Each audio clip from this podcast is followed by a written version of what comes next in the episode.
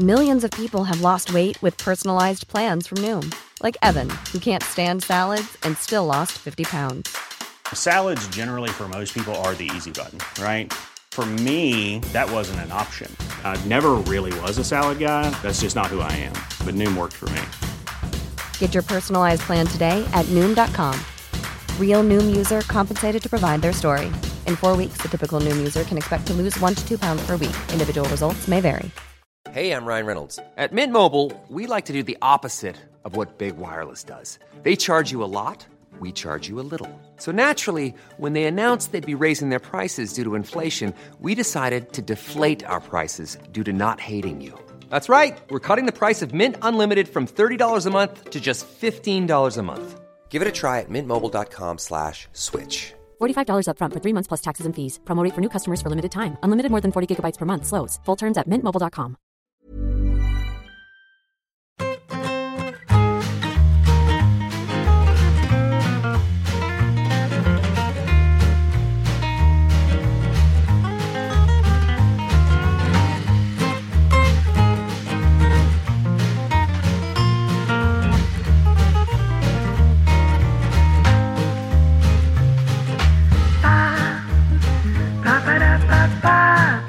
Con ese fondo que nos trae hoy y con esas gafas así a lo. No sé. Clark Kent.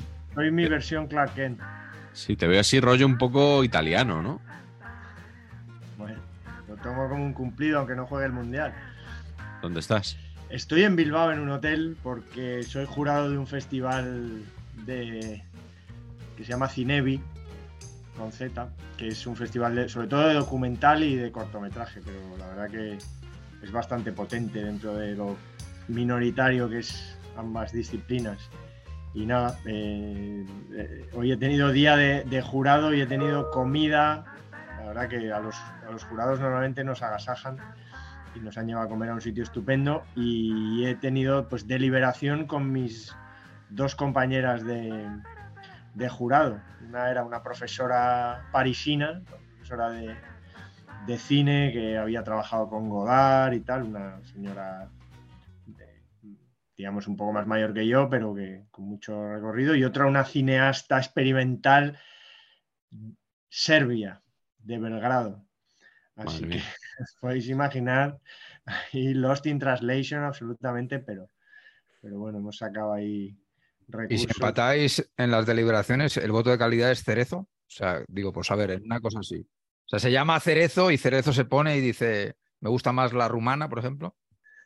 Bueno, como esto ya lo ya, ya ha pasado, ya puedo decir, puedo decirlo, que, que- que- que hemos hecho una cacicada total y de nueve películas, nueve largometrajes que, que concursaban, hemos premiado dos, una con el premio principal y otra con un lo que se llamaría un accessit de toda la vida, pero bueno, una mención Sí. especial y las dos colombianas. ¿no?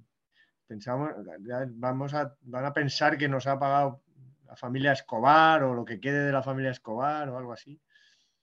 Pero hemos premiado dos películas colombianas. O, o que has tirado ahí para tu cuñado, ¿no?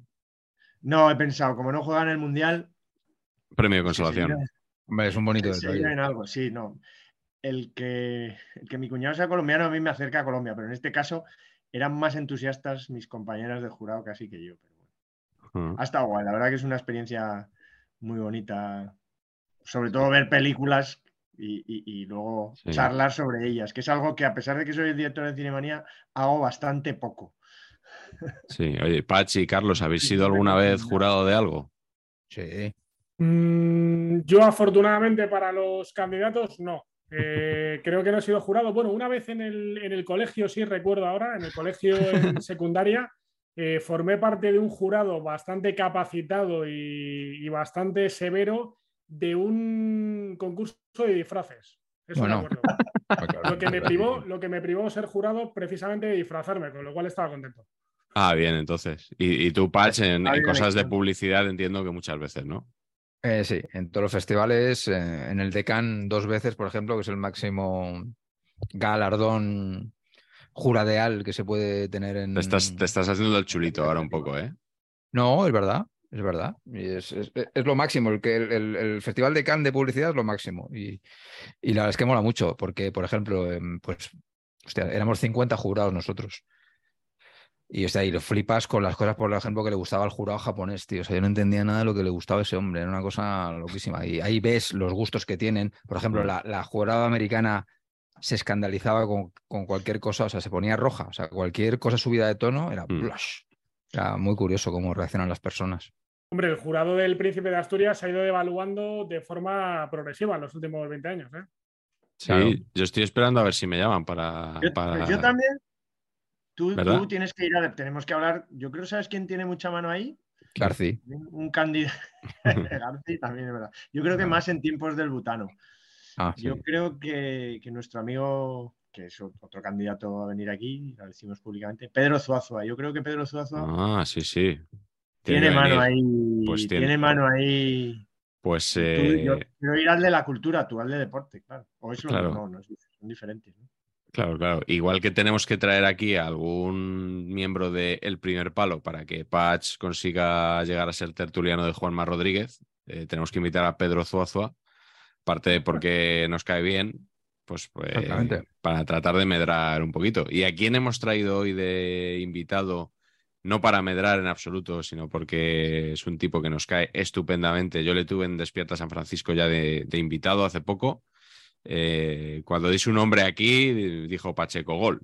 Así que cuando Pacheco dice eso, eh, Miguel, te- ¿cómo te estás devaluando? eh? Dos veces, me ha llamado dos veces en dos meses. Eres peor que el jurado Príncipe de Asturias. no, no, no, esto fue el año pasado, la otra vez que te llamé, y, y ya tocaba traer aquí a Carlos Sánchez Blas, eh, Patch, porque es un periodista que, que nos gusta, un periodista que tiene credibilidad, que es profesional, que es humilde, eh, es eh, básicamente tiene todo lo que nos gusta en un periodista deportivo.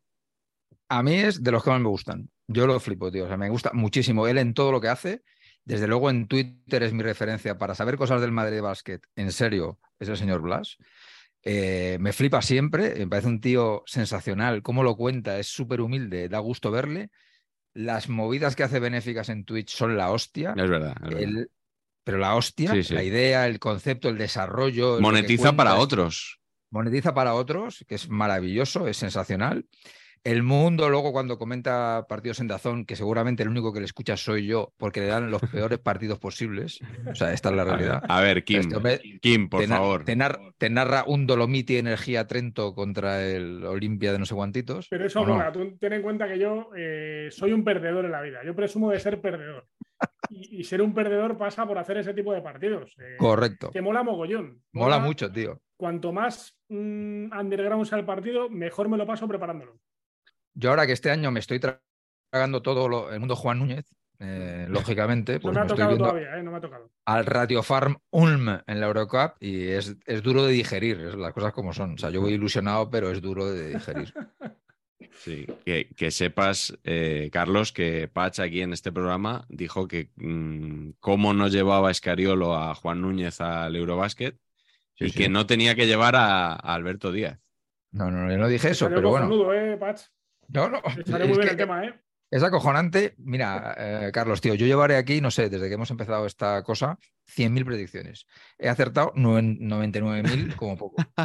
Una que fallo, pues se me es todo el rato sacándola absurdamente. Y yo no dije eso, dije exactamente que Juan Núñez me parece un jugador que va a marcar una época y que a toro pasado está fenomenal decir que Alberto Díaz ha estado fantástico, que lo ha estado, ha sido maravilloso, pero que cuando yo dije eso, hostia, me parecía que había que darle a Juan Núñez su primer campeonato. En lo que a mí me parecía que España no iba a hacer nada. Esa es la realidad, eso es lo que yo pensaba. Luego nos equivocamos todos, menos yo también, que dije que, que Billy Hernán Gómez iba a meter 60 bandejas por partido y por tanto 120 puntos teníamos asegurados y que nos iba a ir bien. Eso lo Qué dije locura. ¿eh? Un, un comunicador que se equivoca en una predicción, ¿eh? Un- Es increíble. Algo, algo na- nunca visto, ¿eh? Exactamente. Nada, eso no, no tiene cabida aquí en. Yo me echo a cabida. dormir, ¿eh? Mientras seguís hablando de baloncesto. Sí, sí. Ay, bueno, que Billy Hernán Gómez Carleto es el hermano de Juancho, el que hacía la peli con Adam Sandler. Puedes despertarte Claro. Sí, sí. Bueno, pues todo eh, está relacionado. Ya, ahí estamos- ya hemos entrado otra vez en el mundo cinéfilo con Hasta muy buena llego. crítica, Juancho, por cierto, ¿eh? sí. Sí, Para sí, Está guay, sí, sí. Sí, lo hace bien. Mm. Hace Es muy yankee, es muy yankee ya. Estaba muy natural, que es una cosa. hombre, sí. No sabemos si Juancho será un actor efímero, pero hoy vamos a hablar de entrenadores que sí lo fueron, lo vamos a intentar por lo menos. Eh, ha empezado el Mundial, pero cuando nosotros grabamos esto, lo más cerca que tenemos el mundial es la chaquetilla esa que nos lleva hoy Patch, que se ha enfadado conmigo antes de empezar a grabar cuando he dicho, ¿y esa chaquetilla que llevas? Pero eso no es de la Cervantina. No, señor, esto fue comprado en previsión de que la Cervantina no contara con, con chaquetilla. Ah, Qué grande eres. Y entonces, Tiene como pinta de vi... ser una chaquetilla y luego la estrella eh, puesta aparte, ¿eh? No, no, pero a ver, que esto es, a ver, nene, que me lo compro en la tienda de Adidas, que esto es una cosa seria. Lo que pasa es que no tienen ustedes ningún gusto Porque parece el. Mundial 58, 60 y pico y luego ya la estrella puesta, ¿no? Eso es muy posible. Que... es, de la época de Kubala. Exactamente, exactamente. Sí, señor. Pero Ahí veo que está muy, muy en la línea loterías y apuestas del Estado. Efectivamente. Es que esa línea ya os anticipé que me gustaba y entonces procedí a invertir. Sí, sí, la chaquetilla online de Patch y que Yo que detrás soy que... nieto, nieto de lotera, esto me llega al alma. Hombre, Ah, sí, claro. Sí. No sabía yo eso. Mi tío con mi abuela, la administración de loterías de Olite, Ajá. ya traspasada. Ah, amigo, iba, iba a animar a la gente de Olite que nos vea a comprar allí, a adquirir allí sus, sus Sí, billetes, bueno. pero en este caso ya, ya no. Ya no, Eh, ya no, ya. Como no hay baloncesto, me gustaría contarlo. Yo tengo una pedrada brutal con el tema de la lotería. Eh, Entonces es mejor una dicho, pedrea que una pedrada, pedrea. Carlos. Sí, bueno, es una pedrea pedrada o una pedrada pedrea. Eh, por culpa de mi abuelo, el gran Aniceto, que en paz descanse, eh, él compraba décimos que tuvieran 21 o sumaran 21, ¿vale? Una tradición. Esa herencia se pasó a mi madre. Y esa herencia se ha pasado a mí, que no compro mucha lotería, pero yo cuando voy a un bar y tal, como sume 21 o tenga un 21, la tengo que comprar por cojones, con perdón. Qué bonito. Solo para mí, para mí, para mi madre. Me gusta. Y me ha pasado con la lotería de Onda Madrid este año que suma 21, con lo cual. eh, Qué bueno. He agotado existencia. número- Si toca en Onda Madrid, no me busquéis. Un número perico, además, ahora. Un, Sí, número, un número perico por Hatanijar, ¿qué dices? Sí. Claro. Ah, digo, ya es que se quieren apropiar también de los números, los, de, los del Sí, sí. español. Hombre, Casualmente hay muchos números, pero es, a él, Ya, a ya, ya. el Bueno, 21. el chino, el chino vende o no vende. El chino vende o no vende. A ver. Venga, De China datos. a USA. Yo ¿El chino vende o no? Yo es que soy de la. Sé que el 99,9% de los pericos probablemente estén contra Chen. Yo creo que si Chen se va, vamos a. Vamos, desaparece el español. ¿Cómo? Joder, macho. ¿Ocheno el abismo? creo así. Creo que tenemos el mejor dueño que podemos tener. Yo me imagino tener los dueños que tienen el, el Sporting, el Oviedo, incluso el Mallorca, te diría. Y eso que el Mallorca está mejor que nosotros ahora, ¿eh? deportivamente. Este, este señor se ha gastado unos cuartos que no tiene casi nadie. Yo, y obviamente comete errores y se cometen errores, pero, pero me daría mucho miedo que, que vendiera y vinieran otros. Bueno, pues Yo- ahí, ahí queda la predicción. Aquí no, no equivocamos Duro- nunca las Duras declaraciones, ¿eh? Sí, sí. Duras declaraciones. Yo creo que as.com debería hacer una pieza de esto mañana. De las declaraciones de Carleto. igual ya- igual cuando salga esto ya hemos ya vendido. También puede ser. También puede ser. Eh, Pacheco, ¿qué camiseta tienes hoy? Que no suma 21, pero casi. No, esto, a ver, el concepto de hoy es, eh, como no teníamos entrenadores efímeros en el portfolio de Pacheco Junior, entonces hemos tirado de esta camiseta es de Antonio Pacheco, el jugador del Albacete eh, y del español en su momento, Antonio Ah, Pacheco, sí, el sí. delantero uruguayo, ¿se acuerdan? Y entonces esto está en homenaje a mí, que fui entrenador efímero de la Cervantina, porque el que decía que era el entrenador no hizo absolutamente nada, nada más que dar el 11 y luego todo lo tuve que hacer yo y me cago en mi puta calavera. Por cierto, que se nos ha quejado un autor eh, en una cena que hicimos el pasado lunes en Madrid, no vamos a dar nombres, de que no fue convocado para la Cervantina, Así eh, es. siendo supuesto amigo de Carlos Marañón y es. teniendo un libro publicado, una novela. Así es. Eh, crisis en la Cervantina. Hasta ahí duda. podemos leer. Joder, Carleto hay- podemos ver. Hay acabará muchos, haciéndose streamer. hay muchos, pero vamos, declino toda responsabilidad en la, en la elección del combinado Final. Soy el anti Luis Enrique, o sea, a mí no me, que no me miren. Eres un alineador. Un alineador, con los, yo soy un, con los mimbres hago cestos. Sí, sí, sí. Correcto. Perfecto. Bueno, pues vamos a empezar a hablar de entrenadores efímeros. Os invito, como siempre, a suscribiros al canal, los que aún no lo estéis. Estamos ya cerca de los 5.000 cuando grabamos esto, cosa que está muy bien. Que le deis like al vídeo para que lo vea más gente y que podéis participar también económicamente, que aquí monetizamos para nosotros mismos, no como Blas, que es generoso y monetiza para proyectos solidarios, pero que os tenéis que meter también en su, en su canal y seguirle en, en Twitter porque hace cosas que, que están muy chulas, eh, aunque a veces hable con, con, periodistas como yo también para, para llenar un poco sus programas pero, pero sobre todo para estar al, al tanto de, de, mucha, de mucha actualidad. Y empezamos Tenemos contigo. Que hacer el round 2. Tenemos que hacer el round 2, eh, toma dos. Ah, cuando quieras, cuando quieras, ya lo sabes. Eh, vamos a empezar contigo con estos entrenadores que, que bueno, que en, en algún caso parecía que podían hacer carrera en el fútbol o en un equipo y no lo hicieron. ¿A quién recuerdas tú qué entrenador que acabara su ciclo casi antes de empezarlo? Eh, Paco Bullo. Paco Bullo. Es verdad. Qué bueno. Lo de Hostia, Paco Bullo, además, eh, creo que fue tan efímero que nadie se acuerda. Yo no me acordaba. O sea, cierto, ya cierto. nadie recuerda al Paco Bullo entrenador. Estamos hablando de, de hace 21 años, 22, 21. Eh, entró en las categorías inferiores del Madrid después de retirarse eh, mm. tras estar en el Madrid, sobre todo en el Madrid y en el Sevilla. También estuvo en el Depor y en algún equipo más y entró en las categorías inferiores y pronto le dieron el Castilla y le dijeron, con el Castilla tienes que subir a segunda división, estaba en segunda B. Temporada muy mala, destituido y nunca más se supo de él. Y es raro que en un futbolista contrastado, ¿no? Es un tipo internacional, sí. bueno, se topó con Zubizarreta y no tuvo mucho recorrido, pero internacional, muchos años en la portería del Madrid, con cierto grado de carisma. Claro, correcto. Claro. Con, con, un cierto grado de carisma, ¿no? Por aquellas eh, peleas con Futre, los derbis y demás, en un, en un fútbol muy, muy chulo. Eh, desapareció del mapa, ahora lo conocemos por otro tipo de trabajos que le enamoran seguramente a Miguel, pero um, no estuvo más de un año como entrenador de fútbol. Muy raro en un, en un jugador, digamos, cotizado y en un jugador de ese nivel. Hombre, que eh, afortunadamente dejó de entrenar y ahora me regala frases para intercalar en el notcast que, Eso sí. que son gloria bendita. Eh, lo que no recordaba era lo del A mí- que era el a mí también Castilla. me regala, Miguel. Perdón. Que a mí también me regala, luego lo cuento. Vale, vale. Que no, no recordaba que había sido el Castilla. Recordaba categorías inferiores del Real Madrid, pero no, no recordaba que el Castilla. Yo tampoco. Él entró en las categorías inferiores y luego estuvo en el Castilla un año en segunda B. Y, y le dijeron que lo tenía que subir. De hecho, fíjate, estaba yo empezando en la radio por aquel entonces y alguna entrevista le hice. Y, y lo recuerdo en, en la vieja ciudad deportiva, creo que era todavía. Eh, sí, seguro, vamos. Sí. Y, y duró un año. Y nunca más nadie le llamó para, para ese Ujú. cargo. Sorprendente. Carleto, ¿qué, qué ibas a contar? Que a mí casi me regala patatas.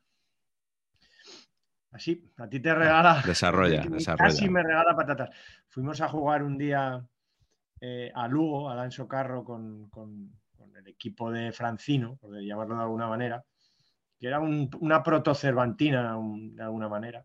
Fuimos a jugar contra un combinado de artistas y folclóricas galle- gallegos, ¿vale? Eran, galle- eran chicos todos. De artistas y escritores gallegos. Y Paco Bullo era el portero. Ah, y entonces hablando con él un rato, tal, me, le pregunté, bueno, pero tú, tú que eres de Betanzos, tal, él de Betanzos. Pues sí, que tiene casa ahí, va a menudo. Y, y a los dos o tres meses coincidimos, volviendo de Galicia, volviendo de Coruña, paré con mi mujer y mis niños en una nevada en Madrid, paramos a ver la nieve en la autopista un momento, en un descanso de esos. Y detrás de mí, de mi coche, paró Paco Bullo con su mujer a hacer exactamente lo mismo. Y nada, pues, obviamente le saludé. ¿no? Yo no sé muy bien si me recordaba o no, Seguro. pero hablamos un poquito tal y, y- y le dije, ah, vienes, sí, vengo cargado, tal, traigo de todo, ¿quieres unas patatas? Y decliné la, la- la oferta Joder. de, de Pues- don Paco, que, que- que es da un ¿Pero por qué perfil la declinaste? más agrio.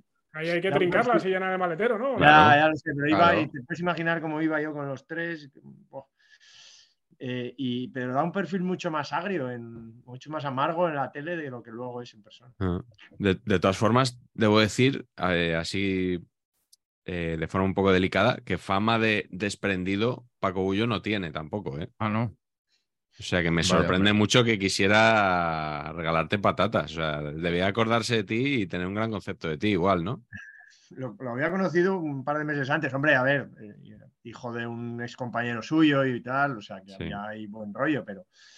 y Pero, no, o sea, Era Navidad. pero ex compañero, pero de profesión, porque no llegaron a coincdir en No, un sitio, no. ¿no? No, no, no, coinc- no coincidieron. Vale, vale. En Cuenta la de leyenda que la portería del Madrid eh, acoge a seres humanos poco desprendidos, ¿eh? porque de Iker Casillas se habla Sí, que sí, su, sí, pres- sí. su presupuesto compartido era tremendamente limitado. Cuidado que Esto tenemos sí que lo sé tema porque tengo para un amigo en la otra. radio que tiene buena relación con él y Sí. Yo Carlos tengo, tengo algún amigo común también. Pero ¿Perdón? jugadores con fama de agarrados podemos hacer una, eh, También un programa, ¿no? un programón. Mira, había un, había un futbolista argentino que se llamaba Bartelt, que jugaba en la Roma, fichó por el. Rayo. Sí. Un compañero mío, José María Bonilla, un, pues Boni. ahora tiene 140 años, eh, un un buen haber de, de la profesión, eh, lo fue a recibir en los tiempos que el jugador llegaba, te ibas con él, le entrevistabas y demás. Y fueron, estaba alojado en el hotel Ritz, eh, pagado por supuesto por los Ruiz Mateos. Luego así fue el boquete, ¿no? Y se tomaron lo típico. Me quedan 30 minutos para empezar el programa, nos tomamos un café, hacemos tiempo y tal. Y se pidieron pues un café y una cerveza, o un café y un vino, lo que fuera. Llegó la factura, que era en peseta, yo creo todavía. Bueno, el cambio a lo mejor eran 4.000 o 5.000 pesetas, tranquilamente. Y la pagó mi compañero. No hizo ademán de, de sacar la cartera. Con lo cual es, es tradición. Como Habrá de todo, habrá de todo. ¿eh? claro, como decía Alfonso Azuara, recientemente fallecido, eh, tenían cocodrilos en los bolsillos.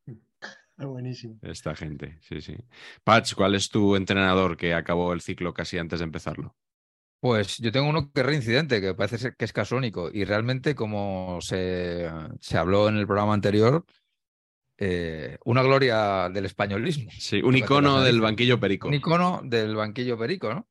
Lo Pues, es. El número Claro. 21 es perico y, y este hombre, eh, Y la José vida Antonio Madrid, Camacho también. claro. también. Pues eso. Camacho que hizo, que fue maravilloso, ¿no? O sea, que le lleva a Lorenzo Sanz. Y entonces que si Lorenzana ha preparado físico, que si sí, que si no, que si me tienes que traer este, pues entonces, oye, que rompemos antes de empezar, pues rompemos. Y el tío se pira, 22 días duró, la primera vez con Lorenzo Sanz en la temporada 98-99. Y luego reincide con Florentino en plena vorágine de, de, de galácticos y todas estas cosas. Y el tío dura 90 días en su segunda, en su segunda estancia. Juega cuatro, seis partidos, gana cuatro y pierde dos seguidos. Y dice: Esto no hay quien lo maneje. Señor Florentino, eh, me da, va dando usted el finiquito que yo me piro. Y, es sensacional porque me mola mucho porque además le echa la culpa bastante, bastante al empedrado, ¿no? Por ejemplo, le preguntan que si esas semanas que entrenó el Madrid fueron un tormento y dice, para mí sí. Desde un punto de vista publicitario vinieron cinco multinacionales. Todo fue publicidad, publicidad, publicidad. Al comienzo estaba convencido de que el fútbol estaba por encima de todo, pero para mi sorpresa era todo lo demás y después el fútbol. ¿Qué les parece? ¿Quién, quién podía imaginar, no? Que esos jugadores. Poesía. Lo que es la vida. Camacho, que ahora ha hecho un anuncio de pipas Grefusa. ¿Lo habéis visto, no? Sí, lo más- absolutamente. lo más estelar. O sea, para mí, Sí. de los mejores documentos publicitarios de los últimos 30 años, con Vicente del Bosque. Sí, yo no sé si Patch le ponemos en un compromiso. Pipiña, Hablan de pipiña los dos. Sí, de pipiña. no, no. Te Pipiña, ponemos- correcto. Te ponemos en un compromiso, Patch, si te pedimos me opinión. ponéis, me ponéis, me Sí. ponéis. sí. Yo, yo puedo decir que a mí, a mí me ha parecido lamentable el, el anuncio. O sea, cuando yo veo un anuncio o, o un li- o leo un libro o algo y pienso, esto lo hago yo, es que es malo, Bueno, también te digo que tampoco lo haces tú, ¿eh? porque lo haría mejor, ¿no? Vale, gracias. Pero yo creo que no, yo creo que es- yo creo que podría, si me pongo, voy a hacer un anuncio cachondo de unas pipas y tal, me saldría más o menos esto, que a mí me ha dado bastante, lo, he- lo he pasado mal por ellos, sobre todo por, por Vicente, por Vicente del Bosque, lo, lo he pasado un Pues poquito mal. Vicente se le ve un actor del método, ¿eh? Sí, Muy, sí, sí. ¿no? Muy- me ha recordado mucho la interpretación de Marañón en el anuncio de los pericos. Ah, sí, efectivamente. Ese- ese- sí, esa es esa cosa natural, ¿no? ¿Qué te hubiera gustado más? ¿Con, con Clemente y otro más o qué?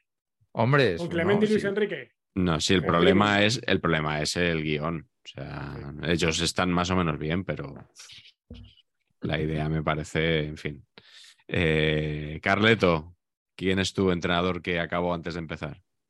Pues a mí me encanta un entrenador eh, de un equipo del que hablo poco, de un equipo blanqueazul del que hablo poco, de un equipo que es el Real Club Deportivo de La Coruña.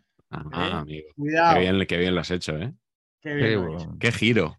Qué, qué emoción. No, hombre, además soy deportivista consorte, así que tengo que meter cosas del deporte, pero ahí, sobre todo por No, una tampoco- frase, hay un entrenador que dijo esta frase, estoy asombrado, es como si robas un chorizo y te meten 50 años de cárcel.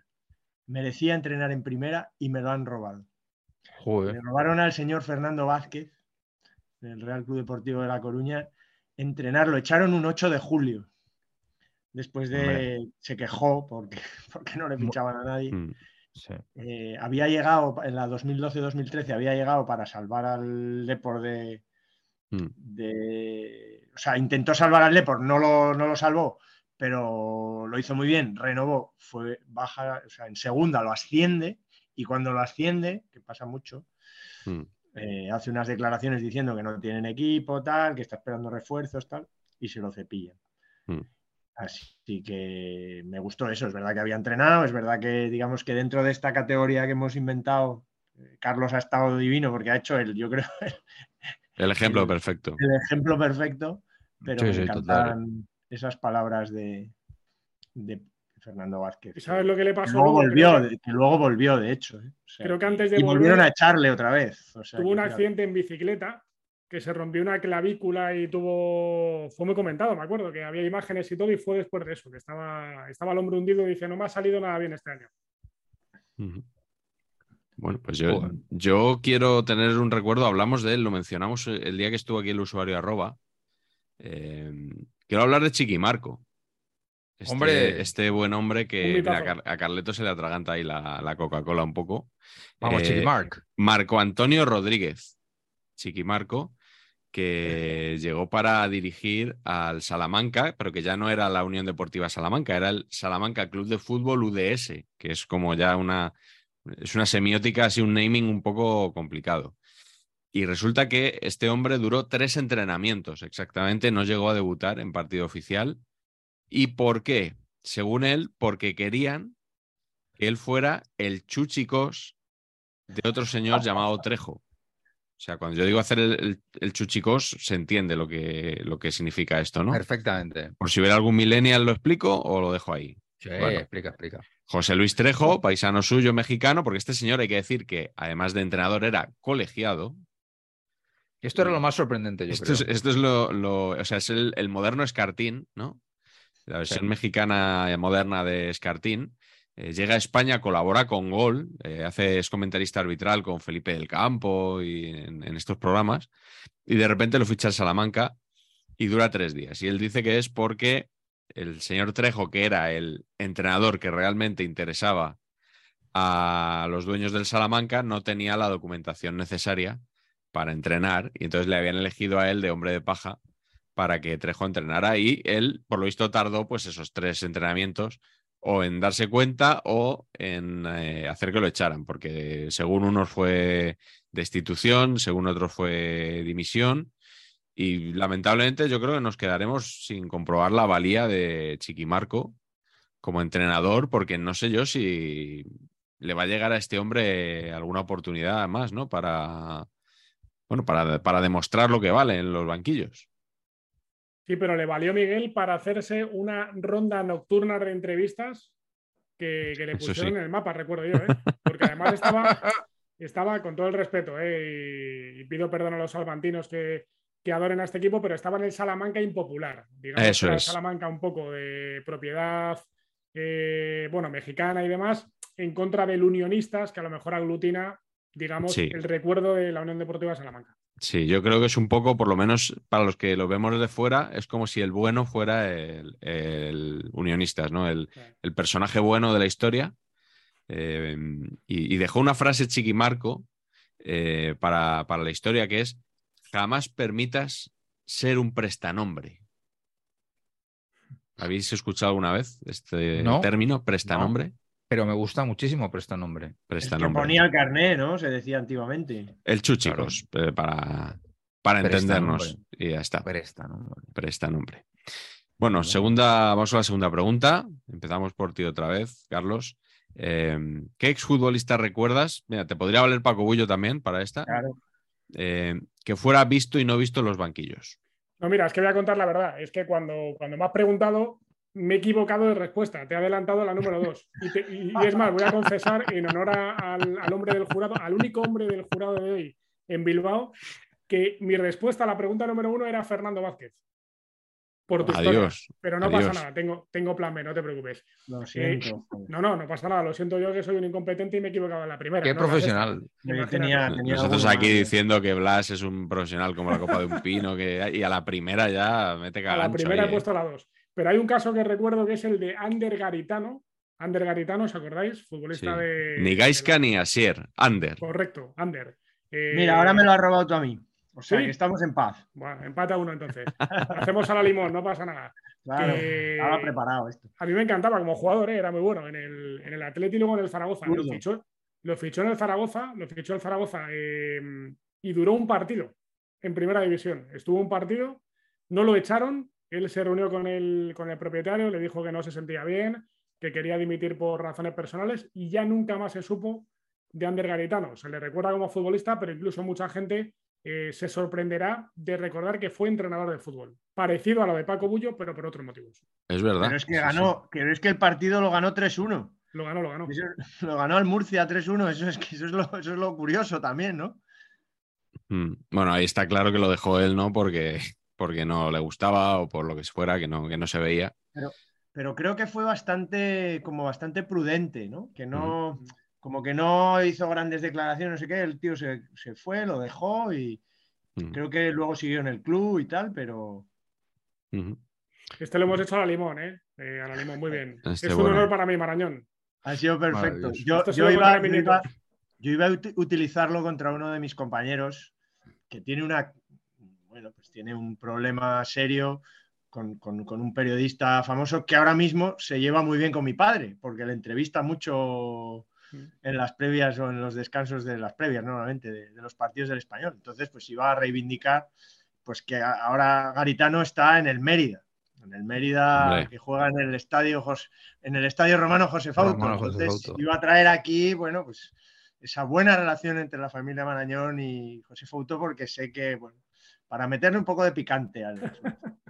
Nada, nada. Fenomenal todo. Eh, te puedo decir que estoy seguro de que no soy el miembro de este programa al que le cae peor eh, Fauto. ¿eh? O sea, eso te lo puedo, te lo puedo garantizar. Eh, bien, y vamos con Antonio Pacheco. ¿Sabes dónde es, un filón, dónde es un filón foto? Eh, te lo digo para la libreta de 2040. En TikTok. Ah, sí, tiene, además tiene, tiene en- cuando Publicidad. entra en, Rubén Martín pone sígueme en TikTok y sac foto. De hecho, pregúntale a David Sánchez cuando vayas a Radiomarca cuál fue la última. Muy buena. Te voy a dar una palabra clave. Alcatel. Y a partir de ahí investiga y cuéntalo en el siguiente. En Madre el siguiente mía. saber y empatar. Me ponen deberes tú. No, no, no. cebo, ¿eh? Vaya cebo, eh, ¿eh? Ah, enorme. O sea, con lo de Bullo lo ha pifiado, pero luego está, lo está No, arreglando. no, hemos asegurado aquí 500 views del siguiente programa, pero por la cara, o sea. Bueno, maravilloso. Pacheco, como, como ellos dos ya han respondido juntos, eh, dime si quieres que hagamos tú juntos, tú y yo, el siguiente o tiras tú solo. Pero cuál. Eh, ¿Qué futbolista o exfutbolista recuerdas que fuera visto y no visto en los banquillos? Yo, el mío, en realidad, también estoy un poquito fuera de briefing que decimos los publicitarios, pero es por- yo lo he elegido por una razón sentimental, aunque al final estuvo, yo creo que había estado menos, pero fueron 23 partidos en el, en el español. Constantín Galca, eh, que Pero ahora hablas tú también del español. O sea, es, no, pero esto es una razón sentimental. Fue la primera temporada que fuimos eh, Pacheco Junior y yo al, a- al estadio. Estaban en la plantilla Bardi Venga, y Burgui. Estaban Bardi y Burgui en la plantilla. Y Galca, después de que Sergio la estaba cagando bastante, pues le recibimos con bastante ilusión, pero la verdad es que fue un poquito fraude. Eh, el caballero. Y tenía un español bastante razonable, ¿eh? con el señor Marco Asensio, por ejemplo, y el señor ah, sí. Gerardo Moreno. O sea, una cosa seria de español. ¿eh? Gerar- Gerardo Moreno, has dicho. Gerardo Moreno me gusta mucho como naming. Gerard Moreno, que es jugadorazo, y que el otro día, macho, le vi cinco minutos, le- tiene, tiene trabajo para recuperarse. Le vi torpísimo y lentísimo el otro día en, en Cornellá. Tiene curro, tiene curro. Luis Enrique sí. también. Sí, sí, sí, correcto. Y, eh, y- y también fue lo, también sufrió el mundo Ar- Arlauskis, en fin, una temporada rara. Pero, pero, hostia, Galca, Arlauskis. ¿no? Arlauskis ha, Galca- ha tenido más menciones en saber y empatar que partidos con el En toda español. su vida. No, no, no, no, es que le tienen que estar sonando los oídos. Eh. Eh, Habrá- hab- habría que buscarle y traerle, tío, a Arlauskis aquí a, a jugar a esto, ¿Ah, sí? ¿no? ¿Cómo- ¿Habla español? ¿Le dio tiempo? Pero bueno, se le subtitula. Yo le voy traduciendo simultáneamente. Vale, vale. Bueno, yo hoy quería, había pensado, por ejemplo, también eh, en Manu Sarabia, que entrenó brevísimamente, pero eh, tengo que dedicar, y, y podríamos hacer un día programa monográfico si ustedes quieren, tengo que acordarme hoy de Paco el Lobo Carrasco. Hombre, Ese, ese gran, ot- otro chiringuitero como Paco Bullo, de hecho, ambos mantienen sonadas discusiones. Mi favorita fue aquella en la que Paco Bullo le dijo, tú no tirabas faltas ni penaltis en el Barça. Eh, y luego Carrasco insistía en que sí, que sí, que sí, y resulta que, claro, tenía por delante a Maradona y a Schuster. Y él presumía de que después de Maradona y Schuster iba él. Él era el, el tercer lanzador de- del equipo, ¿no? Y se enfadó mucho con, con Paco Bullo un día, le hizo rabiar, le hizo rabiar mucho. Entonces, el, señor Carrasco entrenó con gran éxito en Tenerife, en el Málaga B también y en Oviedo. Eh, lo de con gran éxito, por si alguien no lo ha entendido, va con cursiva, itálica, entre comillas simple, etcétera, etcétera. Eh, digamos que no es muy bien recibido en estas plazas por motivos que se pueden suponer. Eh, no consiguió, digamos, trasladar su verbo de los medios de comunicación al terreno de juego, al banquillo. Él, yo creo que, que en cierto momento se le trató de vender como un nuevo Valdano. Eh, evidentemente hay un abismo entre el Lobo Carrasco y Valdano eh, a nivel comunicativo, o sea, más que futbolístico. Los dos jugaron con Maradona, los dos hicieron carrera en los 80 en el Barça, en el Madrid, pero ahí acaban los parecidos, o sea, realmente. Y eh, después de que él, sobre todo en, en Prisa, le intentan promocionar, ¿no? En, El Larguero tenía, era protagonista destacado, luego presenta el día después con Michael Robinson en Canal Plus, cuando se van a Cholewin, y él trata de empezar luego una carrera como entrenador. Y no le va muy bien, pero lo mejor son algunas perlas que dejó eh, porque claro, me, mm, a mí me transmiten una sensación de irrealidad absoluta, de, de desconexión entre el, el mundo en el que él mm, creía que merecía estar y el mundo en el que realmente estaba. Eh, porque primero llega al Oviedo y, y él dice algo así como que eh, yo quiero entrenar en primera división, pero por ser el Oviedo, digamos como que he venido un poco porque este club es tan, me atrae tanto, es tan histórico, Oviedo en tercera división, ¿vale? Ni siquiera en segunda B, los años del Oviedo no profesional. Eh, resulta que, eh, os voy a leer unas cuantas frases que me ha pasado el señor Cortina, al que he pedido, ya sabéis que me hace de negro para cuestiones del Oviedo y que, que voy a proceder a leer. Eh, por ejemplo, tras una derrota contra el modesto Lealtad, eh, dijo, hemos humillado futbolísticamente al rival. Joder. Eh, después de una derrota 2-0 en campo del Siero, equipo igualmente modesto, en el partido en el que criticó a los recoge pelotas por eh, tardar mucho en, en, devolver el balón, claro, o sea, en, en, Siero yo creo que no se habían debido de ver en otra, pues cómo no iba a tardar un poquito el recoge pelotas, ¿no? Eh, le preguntaron y dijo, en la segunda parte he escuchado música, por lo bien que había jugado su equipo, eh, pese al 2-0 final, ¿no? Eh, de hecho, un periodista le, le preguntó por, por, el resultado y tal y dijo, si hubiéramos ganado 2-4, usted no me haría esa pregunta. Repito, Siero 2, Oviedo 0 había sido el partido. Y luego una muy bonita... Tenéis un resultadismo que... Ahí está, ahí está, sí señor. Qué gentuza. Eh, todo se debía, a ver si esto les, les suena también de algo, el campo nos ha jugado una mala pasada.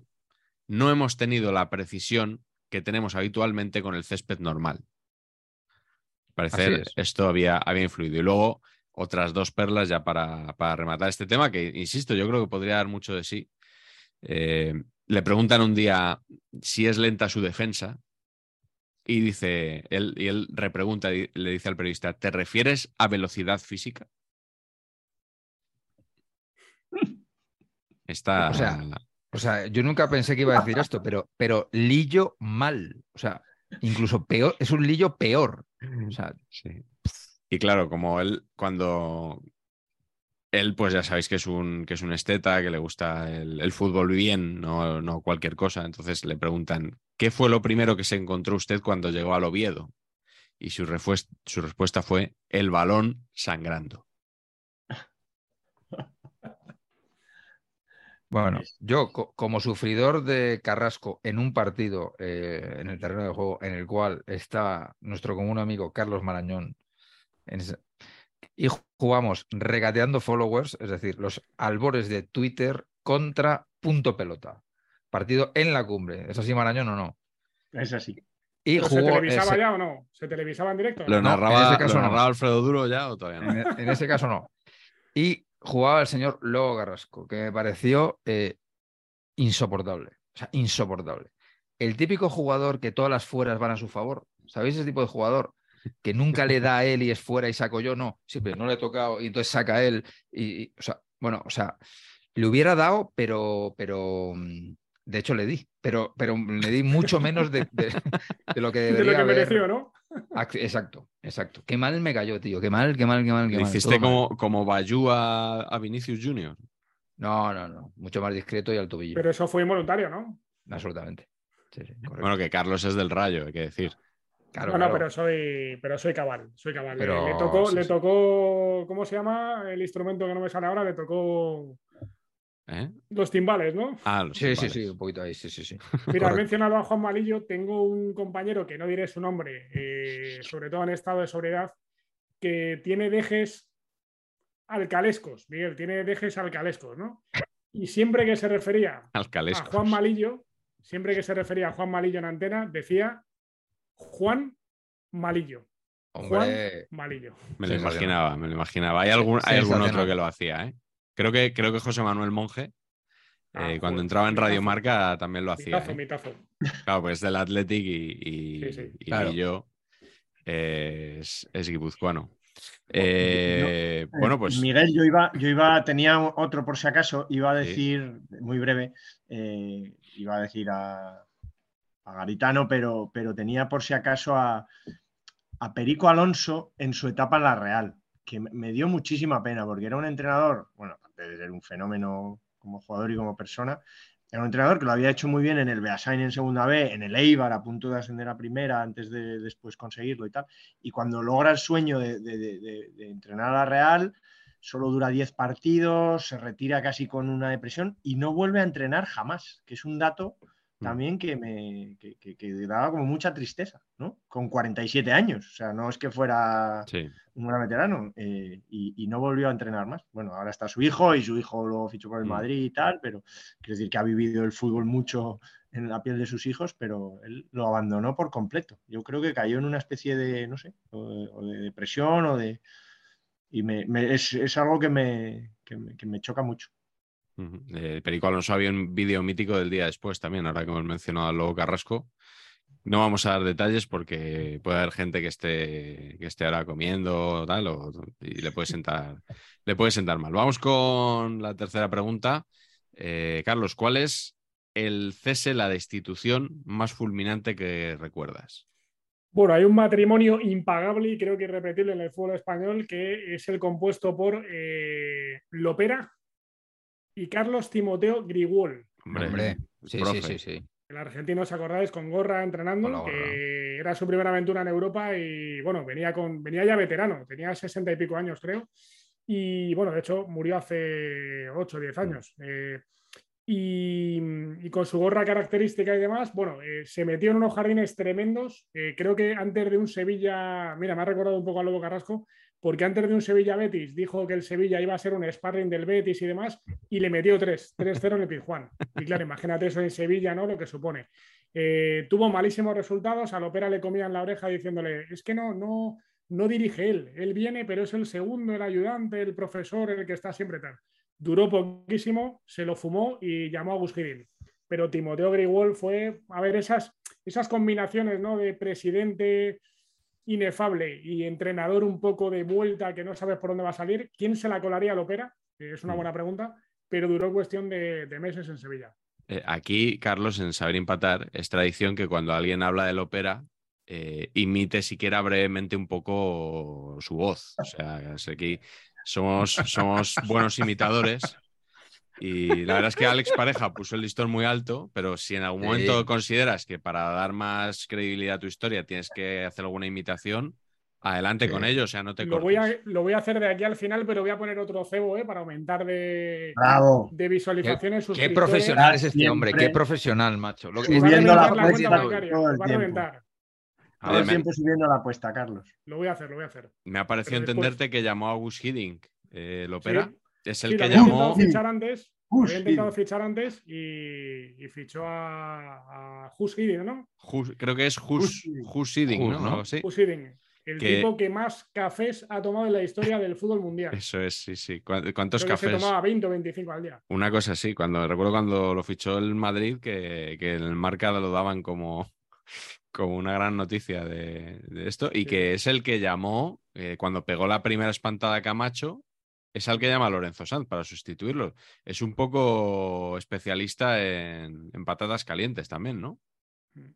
Bueno, es un tío eh, que no sé si maneja cinco o seis idiomas ¿eh? y que mm. ha tenido aventuras muy interesantes en el fútbol. Pero aquella del Betis tampoco le sale bien porque los entrenadores en el Atleti y en el Betis duraban mm. cuatro meses. Sí, cuando llegó al Valencia hablaba español ya casi perfectamente. Yo creo que ya en su última etapa en, en Eindhoven ya estaba estudiando. Y tuvo un episodio muy, muy constructivo que fue, eh, vio una bandera nazi. Esto a lo mejor el, que, el que lo ve ahora dice, una bandera nazi, sí. Había una bandera nazi en Mestalla y él se dio la vuelta ¿no? y buscó a los empleados del club y demás hasta que retiraron esa bandera que no, que no iba a estar allí en ese contexto y quitaron una bandera nazi que había en la grada. Sí, señor, gesto muy, muy comentado en su día, que es que yo creo que está bien recordar, ¿no? Que, bueno, eh, así fue, así, esas cosas pasaban y, bueno, afortunadamente eh, no suceden ya. Carleto, te tengo que preguntar, a ver si también te ha pisado Carlos, ¿cuál es el cese fulminante que recuerdas?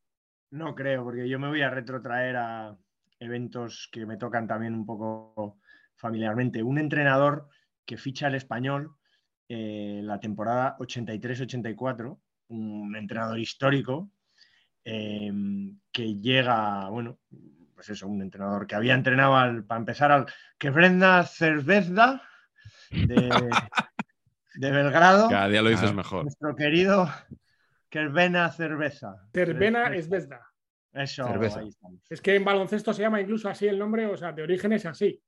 Su nombre de verdad, no es Estrella Roja, ni Red Star, ni nada. Perdón por hablar de baloncesto otra vez. ¿eh? Sí, sí, Entre otros, un mito del, fútbol yugoslavo, que luego fue al estándar de Lieja en los 60, eh, al Athletic Club de Bilbao en los 70 ganó la copa que le gana 2-0 al Castellón. Eh, perdón, Enrique Ballester, por traerlo aquí a, este foro. Málaga, Celta de Vigo. Al Celta lo sube de segunda B a segunda y de segunda a primera y ficha por el español una temporada en la que justo la temporada antes el español hace una reestructuración muy potente, en la cual salen muchos jugadores que llevaban tiempo, veteranos, entre ellos mi padre. ¿no? mi padre le dan la baja un poco sorprendentemente, porque había sido el pichichi del equipo el año antes. Bueno, pero el equipo tiene problemas económicos, se supone que se quieren quitar las fichas altas y, hacer una política de cantera, lo que luego se llamó el, el español hizo una campaña de estas, con, los publicitarios del español ya empezaban entonces, Fernando Mar, Ferran Martorey, que tú lo conocerás, Patch, Correcto. empezó una campaña que era estaba de moda, si os acordáis, el I Love New York, aquellas pegatinas que vosotros sois muy jóvenes, pero Paz sí se acordará, ¿no? El I Love lo que sea. Estaba eso se sigue vendiendo. Eso que me está contando. Bueno, pero que aquel fue el, momento como de furor. Todo el mundo tenía una pegatina que es I Love lo que sea, en el coche, tal. Y, el español hizo un I, y en vez del corazón, el escudo del español y cantera, ¿no? Y, No, no, bueno, ¿eh? Pacheco. Para, para, que. uy, me ha dado- Creo que lo la- premió Patch en Cannes, eso, ¿eh? En No, Cannes. no, no, la emoción. Es que. uy, Te embarga. qué emocionante, de verdad. Oh. El yo español cantera. No, no sé cómo traducirlo, pero, pero fue muy sonado. No, no, no. Y fue esa temporada. Y al español no se le ocurre otra cosa que, coincidiendo con eso, en traer a un entrenador yugoslavo con fama de serio y de duro y tal, que era Milorad Pavic. Y este señor, eh, antes de empezar la liga, ya venía a decir en todas las ruedas de prensa que vamos, que qué error haber hecho a Marañón, a Murúa, a Escalza, a todos los veteranos que le daban solidez al equipo, que Claro. no tenía jugadores, que total, que primer partido eh, creo que fue 1-4 en casa con el Atlético de Madrid. Segundo partido 4-1 en el Benito Villamarín, con Poli Rincón saliéndose. Y ya no le dejaron volver, vamos. el mismo lunes le pusieron de patitas en la calle y, y cogió el equipo un señor del que luego voy a hablar en la última pregunta de todos. Ah, Otro cebo, otro, ce- otro cebito, ¿eh? Sí. Y nunca dijo Pavic que había escuchado música ni nada de eso, ¿no? Ni que sangraba el balón cuando no lo tocaba Marañón. Nada, era un señor muy educado. ¿eh? Él se fue diciendo que, que- que entendía que los resultados, él no debía estar a gusto, veía que no había equipo ahí ni para nada y le pagarían lo que le toca y hasta otra.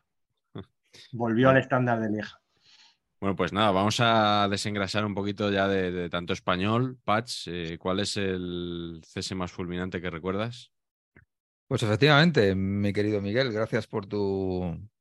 ¿Cómo se dice técnicamente esto? Cuando te ponen algo para rematar así verbalmente. Sí, eh, te- te- el pie que te he dado, ¿no? El pie. Gracias por el pie que me has dado. Efectivamente, eh, eh, no es fulminante, fulminante. Lo que pasa es que en mi cabeza es que tenía que haber sido fulminante. Entonces, eh, lo he metido aquí. Vosotros ya reformular las preguntas como queráis, ¿eh? Y eso ya.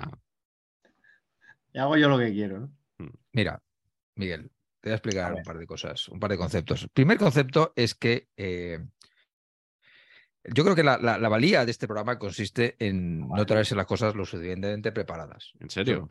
Seguro. Está Y muy luego- equivocado.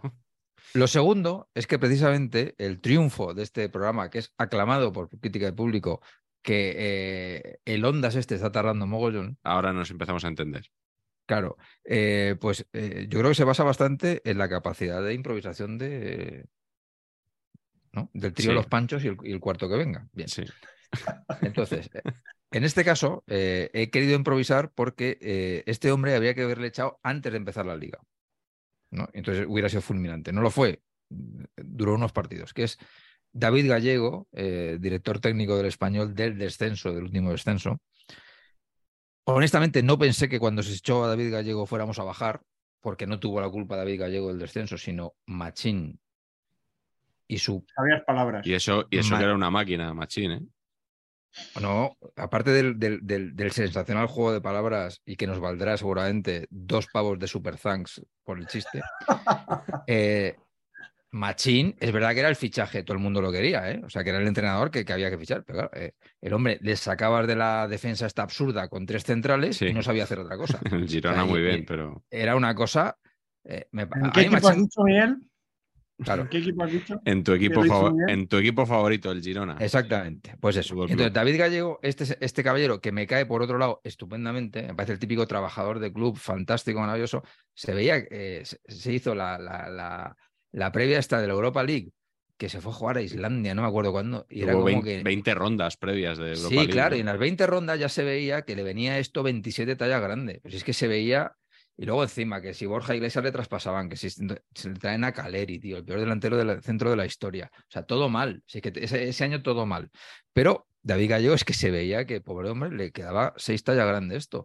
Entonces le echaron, creo que fue en la jornada 5, y le tenían que haber echado en la jornada 0.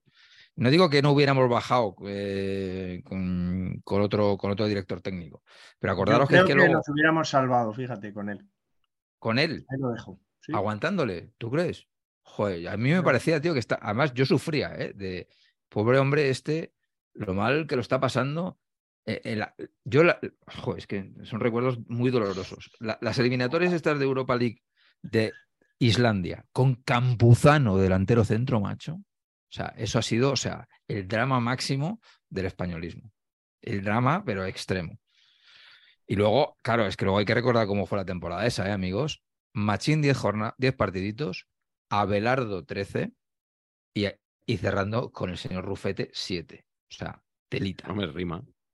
Telita. Gracias, Miguel. Luego lo echaron del Sporting, ¿no? Sí.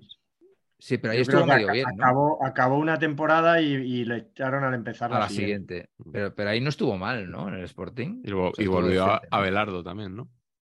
De verdad. Joder. Ah. Bueno, pues Bueno, eh, gracias a él, con perdón, gracias a él, a pesar de que eh, en la eliminatoria los Wolves nos dieron para el pelo, en la Sí, eliminatoria de Europa League, pero gracias a él el español, que jugó todos esos partidos, un poco, unos cuantos de ellos de traca antes de la fase de grupos, eh, es el equipo, curiosamente, es el equipo que más partidos de competiciones europeas eh, ha jugado sin palmar. Creo que son 23 o 24 partidos. Superó al Es verdad, Ajax. es verdad. verdad. que en competiciones no es lo mismo jugar la Europa League que jugar la Champions, pero, pero ese actualmente tiene el récord de partidos seguidos sin perder. Sin, sin perder. Te van a convencer, Pache, de, de que al final te has equivocado en tu pronóstico, ¿eh? Te, te Sí. va a llevar a su Hombre, terreno. no fueron todos de gallego, pero, pero por lo menos los últimos. Por cierto, Comando de Z. Campuzano, no quiero hurgar en la herida, ¿eh? pero de Campuzano a Raúl de Tomás, ¿eh? lo que es la vida. ¿eh? Eh, ay, ay. Ay, ay, ay, ay, ay, ay. Y nos quejamos de Chen. Joder, es que se gastó una pasta en aquel invierno intentando salvar lo insalvable, ¿eh? Pastizal, macho. con Cabrera, ¿no? El, el Con invierno Cabrera y aquel, de sí. Sí, sí, Mm. sí. Y en barba. Cabrera en barba, ¿no? Y en barba, es verdad, joder, en barba. En barba que la M es muda, ¿no? Sí, sí, Es- por Es supuesto. barba, en realidad. Barba. Sería barba. Yo quiero acordarme de, o sea, hablando de ceses fulminantes, pues hay que traer aquí un entrenador destituido por Jesús Gil. Porque si no, esto es lo típico que nos dicen en los comentarios. No habéis dicho nada de Gil. Pues aquí viene. Eh, teníamos muchos para elegir, pero yo me he quedado con José Omar Pastoriza, entrenador argentino que, ha dirigido sobre todo a Independiente, en muchos equipos, pero, pero principalmente en varias etapas a Independiente de Avellaneda, y que dura 35 días al frente del Atlético de Madrid. Además llega eh, con una propuesta absolutamente innovadora, porque él en todas las entrevistas que da insiste en que va a jugar con una media puntada, expresión que yo no he oído a nadie ni antes ni después. Media puntada con dos muchachos por las bandas. Esta media era la- puntada. O sea, lo en la los- media puntada. con dos banderos, podríamos eh, decir. ¿no? Schuster en la media puntada con dos, con dos muchachos por las bandas. Sí. Eh, el caso es que se- toda esa propuesta que iba a cambiar al Atlético, pues duran a 35 partidos y todo porque eh, José Omar Pastoriza, ya fallecido también, como Grigol, es como si hubiera escuchado una voz procedente del futuro, eh, concretamente la voz de Chiqui Marco, que le decía: No seas nunca un prestanombre, no seas nunca un prestanombre. Porque Jesús Gil quiso decirle cómo tenía que jugar el equipo. Se- imagino que no le gustaba lo de la media puntada, no le acaba de gustar. El Sí. Atleti trajo al negro Villarreal, un mediocentro argentino Horroroso. ciertamente horroroso. malo. Eh, Oh. Era internacional, creo, pero o sea, su Pero paso por el. Atleti fue realmente lamentable. Y Jesús Gil le dijo que donde iba con ese hombre, además creo que jugaban Villarreal y Vizcaíno. Eh, que hombre, Vizcaíno pues era un buen futbolista, sí. pero no se caracterizaba precisamente por su imaginación a la hora de construir fútbol, ¿no? Luego Una Carrasco no lo hubiera puesto en sus equipos, a ese doble, ese doble pivote, ¿no? Y entonces Jesús Gil habló con Pastoriza, le trató de hacer el equipo y Pastoriza, bueno, discutió con él y fue fulminantemente destituido por no acatar órdenes. Y luego en unas declaraciones posteriores, Pastoriza se, bueno, se desquitó un poco, se desahogó hablando sobre Gil y dijo, es un hombre eh, muy de derechas, de ultraderecha, diría yo. Un facho. ¿Qué Un facho como- No estaba mal tirada, ¿no? No Mm. estaba mal tirada. No sé si adelantó su, su momento en Marbella. Sí, hablaba, decía que quería ser primer ministro, decía, no, no decía presidente del gobierno, decía, quiere ser, tiene aspiraciones políticas, quiere ser, quiere ser primer veía, ¿eh? ministro. Visionario. Sí, sí, señor En Pastoriza. aquella etapa, el único entrenador que echó a Gil fue el Coco Basile. Digo que echó a Gil, ¿no? Que, dimitió antes de. No, que dimitió, ¿no? Carlos, que se cagó en el contrato. Claro, dijo, yo me cago en el contrato. Y decían, bueno, en aquel entonces todos los equipos eh, se entrenaban por la mañana y él entrenaba siempre por la tarde. Y decían que es que le gustaba mucho la noche madrileña y necesitaba Sí, una sí. dosis de baño y masaje cada mañana. Como Sí. Menotti, esto lo bueno, hacía Menotti. Exactamente, que fue el primer entrenador de Gil cuando llegó a, a la presidencia. Eh, entiendo, ahora que estamos hablando además de Basile y de Menotti, Carleto, que has visto recientemente Argentina 1985, ¿no? Sí, sí, la he visto. Tengo que decir que gustándome, se me, ha- me ha quedado un poquito ahí. Ah, sí. Gustándome, me gusta, la peli está muy bien y bueno, la verdad que lo que cuenta es emocionante y, y Darín es un fenómeno, pero la película se me ha quedado ahí un pelín planita, un poco Mm. plana. Pero bueno, merece Bueno. la pena, ¿eh? Sí. Sí, O sea, es muy, muy divertido el momento este de, no, no, facho, facho, tal. Muy, muy divertido para el que lo haya visto. Bueno, vamos con la siguiente pregunta. Hey, I'm Ryan Reynolds. Recently, I asked Mint Mobile's legal team if big wireless companies are allowed to raise prices due to inflation. They said yes. And then when I asked if raising prices technically violates those onerous two year contracts, they said, What the f are you talking about, you insane Hollywood ass? So to recap, we're cutting the price of Mint Unlimited from $30 a month to just $15 a month. Give it a try at mintmobile.com slash switch. $45 upfront for three months plus taxes and fees. Promo rate for new customers for limited time. Unlimited more than 40 gigabytes per month. Slows. Full terms at mintmobile.com. Eh, después de Perdona, las... des- Miguel, te hago otra apostilla, porque ya las preguntas van por otro lado. Eh, has hablado de los 35 días de, de, de Pastoriza. Pastoriza. Eh, hay que citar solo, obviamente, los 44 días de Brian Clough que dieron para, una, est- para un estupendo libro Hmm, y para una maravillosa película, ¿no? De, de Damned Sí. United. Ahí lo, ahí lo dejamos, pero seguro que a la gente le gustará Sí, recordarlo. sí, yo debo decir que a mí el libro, por lo menos la traducción en español, me gustó más bien poco Mm. y la película me gusta mucho. Eh, Es, es uno de los pocos casos que, que esto sucede así, que suele ser justo El libro en inglés es, es- es muy bueno. ¿eh? Mm. La yo sé que la traducción eh, es regulera. Por Sí. talante y gestión del vestuario y demás, eh, Lobo Carrasco sí, sí, casaría con, con Mr. Clough, ¿no? Pues molaría mucho un, un Damned United de, del Lobo en Oviedo, ¿eh? Que alguien pudiera escribir eso, porque además Damned United, hay que decir, es una, es una novela, o sea, es, es ficción, está basada en la realidad, pero es una obra de ficción. Entonces Sí, estaría bien que pues el propio Sergio Cortina o Pedro Zuazo, al que hemos nombrado antes, que se atrevieran con una novela de, pues eso, lobo, lobo azul o algo así, ¿no? Joder, Podría ser. eso se- serían superventas, eso. pero nosotros lo editaríamos, o sea, crearíamos al fin la Eh, editorial se- Se crea solo para, esto. Sí, editar este título, Así es. sin lugar a El dudas. Lobo Carballón. el El lobo lobo carballón. Perfecto. Como el lobo estepario, ¿no? Un poco en esa línea. Bueno, Sí, sí, sí, sí. ahí, eh, si alguien se anima, si no está, como tenemos muchos seguidores del Real Oviedo, además, si alguien se anima, que, que nos Tenemos mande- unos euros El preparados. lobo cachopo. Sí, sí. Perfecto. que nos mande el currículum para hacer el, el lobo cachopo. Asunto el lobo cachopo.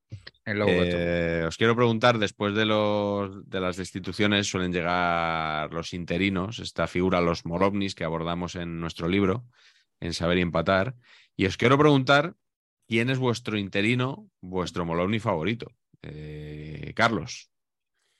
Bueno, yo reconozco que esta pregunta me ha costado mucho porque la tentación es caer un poco en el tópico. Eh, realmente no en esos nombres que, que todos conocemos. Y aparte que la figura del interino ha desaparecido. O sea, la figura del Sí. interino realmente ya no existe. en Hay, pocos ya, sí, sí.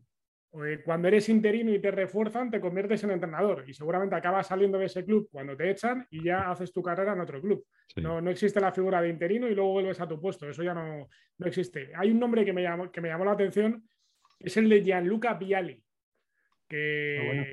Que, que jugó en el Chelsea, eh, bueno, en la Sampdoria, en la selección italiana. eh, el delantero calvo, si los jóvenes no lo han visto, que lo vean porque era muy bueno. Y jugaba en el Chelsea y tenían una, una crisis brutal a finales de los 90 y le propusieron ser entrenador-jugador, otra figura que se ha perdido, entrenador-jugador. y él era entrenador-jugador que además casi no se ponía, salía en la segunda parte y demás, y se lo tomaron un poquito de coña en Inglaterra. Bueno, este tipo lo va a hacer mal, estamos en un momento negativo y tal, y eh, acabó ganando cuatro títulos, entre ellos la Recopa, la difunta Recopa y la, y la Copa de Inglaterra, que, que es un título muy valorado en, en, la, en, la, en, el país inglés. Con lo cual, Gianluca Vialli me, me, llamó la atención, pero es verdad que es una pregunta complicada porque todos vamos a la tentación de buscar al Molomni de turno, que ha habido unos cuantos en el fútbol español. Ah, Además, el Chelsea en aquella época, de los 90, tuvo varios entrenadores jugadores, porque yo recuerdo a Glenn Hodel, que igual Ruth se Gullit. ponía a y, ¿no? y Ruth Gullit. Gullit, recuerdo esos claro. tres que vinieron, yo creo que seguidos. Sí. Te diría que había una Era muy tradición. bonito eso. Era muy bonito. Yo me acuerdo de Kenny Dalglish, que yo creo que era el, Mm. el más mítico. Pero, pero es que ese, esa, en España no, está, no, no ha estado jamás permitido. O sea, para ser entrenador tenías que no ser jugador, mientras que allí sí que, Mm. sí que se permitía. Aquí ya sabes que tienes que sacarte el carné. etcétera, Siempre igual, legislando por encima de nuestras posibilidades. Tú imagínate lo bonito que hubiera sido Javi López, entrenador-jugador del español. Claro, Bueno, podríamos- puede serlo si cuentas con un prestanombres que te Ah, pueda claro. ayudar a, a desarrollar tu carrera, exacto, ¿no? exacto. Pero en esa es muy bonita la de que, que no pudo serlo y hubiera sido magnífico. Luis Aragonés. Luis Aragonés pasa de ser jugador de un día para otro a, Mm. a- a entrenar. ¿Y a- quién está allí a para, de- para grabarlo? ¿Para rodar? a llamarles, a llamarles de usted. Te juro que, que no, que no iba por ahí el tema, pero ahí es que el- el- había pedido permiso para rodar un corto José Luis García y fue el primer día que, que- que Luis Aragonés empezó a llamarles de usted y a acojonar a, sus- a los que habían sido sus compañeros. Oye, has verdad. mencionado a Glenn Hodel, se me saltan las lágrimas. ¿eh? Glenn Hodel en, el fútbol de ahora estarían todas las galas del balón de oro. Sí, Oye, sí, y sí. Pa- Patch, cuando, cuando Carlos ha dicho que Viali era calvo, yo, yo lo primero que he pensado es, En, las- en la, yo la a Viali lo conozco con un pelazo. pero en la Sampdoria, pero son la Sí, pero me Sampdoria. como, como entrenador, ¿eh? Como entrenador. Sí, sí, sí. Típico Pero, italiano. claro. O sea, Se quiero decir que pienso en Viali, por supuesto pienso en las tres ocasiones que falló en la final de la Copa Europa contra el Barça, que lo mataría, lo hubiera matado. Y, y, y- y en el pelazo, tenía yo creo, fíjate, porque de pelazo a calvo, yo creo que era, es el primer Simeone eh, capilar, porque parecía que tenía un pelazo y acabó calvo y pa- eh, parece que Simeone va, va por esa línea. Tiene un pelo parecido al de Simeone. Tenía Sí. un pelo, porque tenía rizado. Conte, ¿no? Lo que pasa es que Conte se hizo el mejor implante de la historia. Nadie se lo ha hecho como, como Conte. eh, ha quedado mejor que antes. Y Impresionante. Simeone regular, ¿no? Mm, eh, eh, jugaron juntos, además, Viali y Conte en la, en la Juve, en los 90. El, el me- el segundo mejor implante es el de Antonio Agredano, que lo estuvo, que lo contó en, en Instagram, además, lo, lo documentó. Y Pacheco llegó tarde a eso.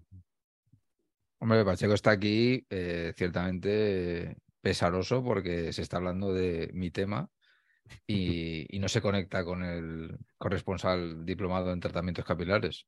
Es verdad, es verdad. Bueno, ya Hay que para, ver para- si, para si el se próximo. opta por la calvicie interina o no, ¿no? O permanente. Yo te tengo que decir que si, mm, o sea, yo un Conte me hubiera hecho bien a gusto. Pero eh, en su momento, cuando yo me quedé calvo, la cosa, tuve un par de experimentos cercanos que era un poquito la muñeca Nancy cuando volvieron del trasplante y dije, ups, no, mm, no. Y luego ya eh, mi señora esposa me, lo ha impedido. Ha, cortado las alas de mi rejuvenecimiento capilar, entiendo, para evitar la tentación, ¿no? De que las mujeres en masa Claro. se dirigieran hacia mi persona. eh, así frenaba un poquito mis aspiraciones, ¿no? Y encima bueno. con el canal de YouTube que tenemos un porcentaje elevadísimo de, Bueno. de No, no, espectadoras. no. Yo voy en el AVE voy con gafas de sol, ¿eh? Por si acaso, porque claro, es que es una cosa increíble. Mira, el otro día confirmaron que el, el Rayo va a ir a jugar a Turquía dos amistosos eh, ahora en el parón. Mira, Y le vacilaron a Isi Palazón, otro calvo fantástico de la actualidad. sí. Y el tío empezó a poner en Twitter eh, montajes, cómo le quedaría el pelo después de un trasplante en Turquía, él mismo. Perfecto. Diciendo que todo el mundo era un cabrón, que le estaban volviendo loco, pero muy divertido. Y puso como dos o tres con peluca, con melena y Qué tal. fue muy, muy divertido. Qué bueno es, macho. Qué barbaridad. Qué jugador de fútbol, tío. Es Muy increíble. bueno. Sí, buenísimo. Eh, Patch, venga, ya que estás, dinos tú cuál es tu interino favorito. Pues yo es que no puedo, o sea, soy presidente del club de fans de este caballero, primero por su habilidad en la dirección técnica, que es absolutamente fuera de toda duda, y luego por su capacidad de ponerse mm, calcetines blancos con pantalones de tergal, que es una cosa que siempre yo he admirado mucho, ¿no? La, la- la Son- escayola. Esto, uf, eh, y se trata del señor don Antonio Briones, que eh, apareció en la etapa de Jesús Gil, cuando estaba Jesús Gil a todo poder, como diría Iniesta, o sea, full power de Jesús Gil. Uno de los protagonistas es Antonio Briones, que era inexistente hasta, ese- o sea, nadie sabía quién era Antonio Briones. Entonces, de repente, pues eh, en la temporada 87-88, como os digo, eh, Gil a tope de power, empieza la temporada César Luis, que con estas cositas del diálogo, ¿no? Igual con. No conectaba en la misma onda intelectual que Don Jesús, vamos a decir, ¿no? Entonces fue cesado, se puso a Ufarte, que duró tres partidos, y cogió el equipo hasta final de temporada Antonio Briones, como os digo, eh, eh, absolutamente desconocido. Y estuvo seis partiditos, ¿no? Entonces, la temporada siguiente estaba el hombre por allí, y entonces ya como, hombre, mira, este no lo vamos a quedar por si acaso. Y eh, lo grande de, de- de Briones es que entró a jugar dos veces en esa temporada, que es maravilloso. O sea, empieza la temporada Maguregui, el autobús, por lo que sea, no le convence a don Jesús tampoco. Y entonces juega dos partidos con Briones, fichan a, acuérdense ustedes, Ron Atkinson, Hombre. ídolo, ídolo, Claro. que por lo que sea tampoco funciona, se pelea con Gil y entra Colin Addison. Colin Addison, que era su segundo, creo que le hace, le hace la cama.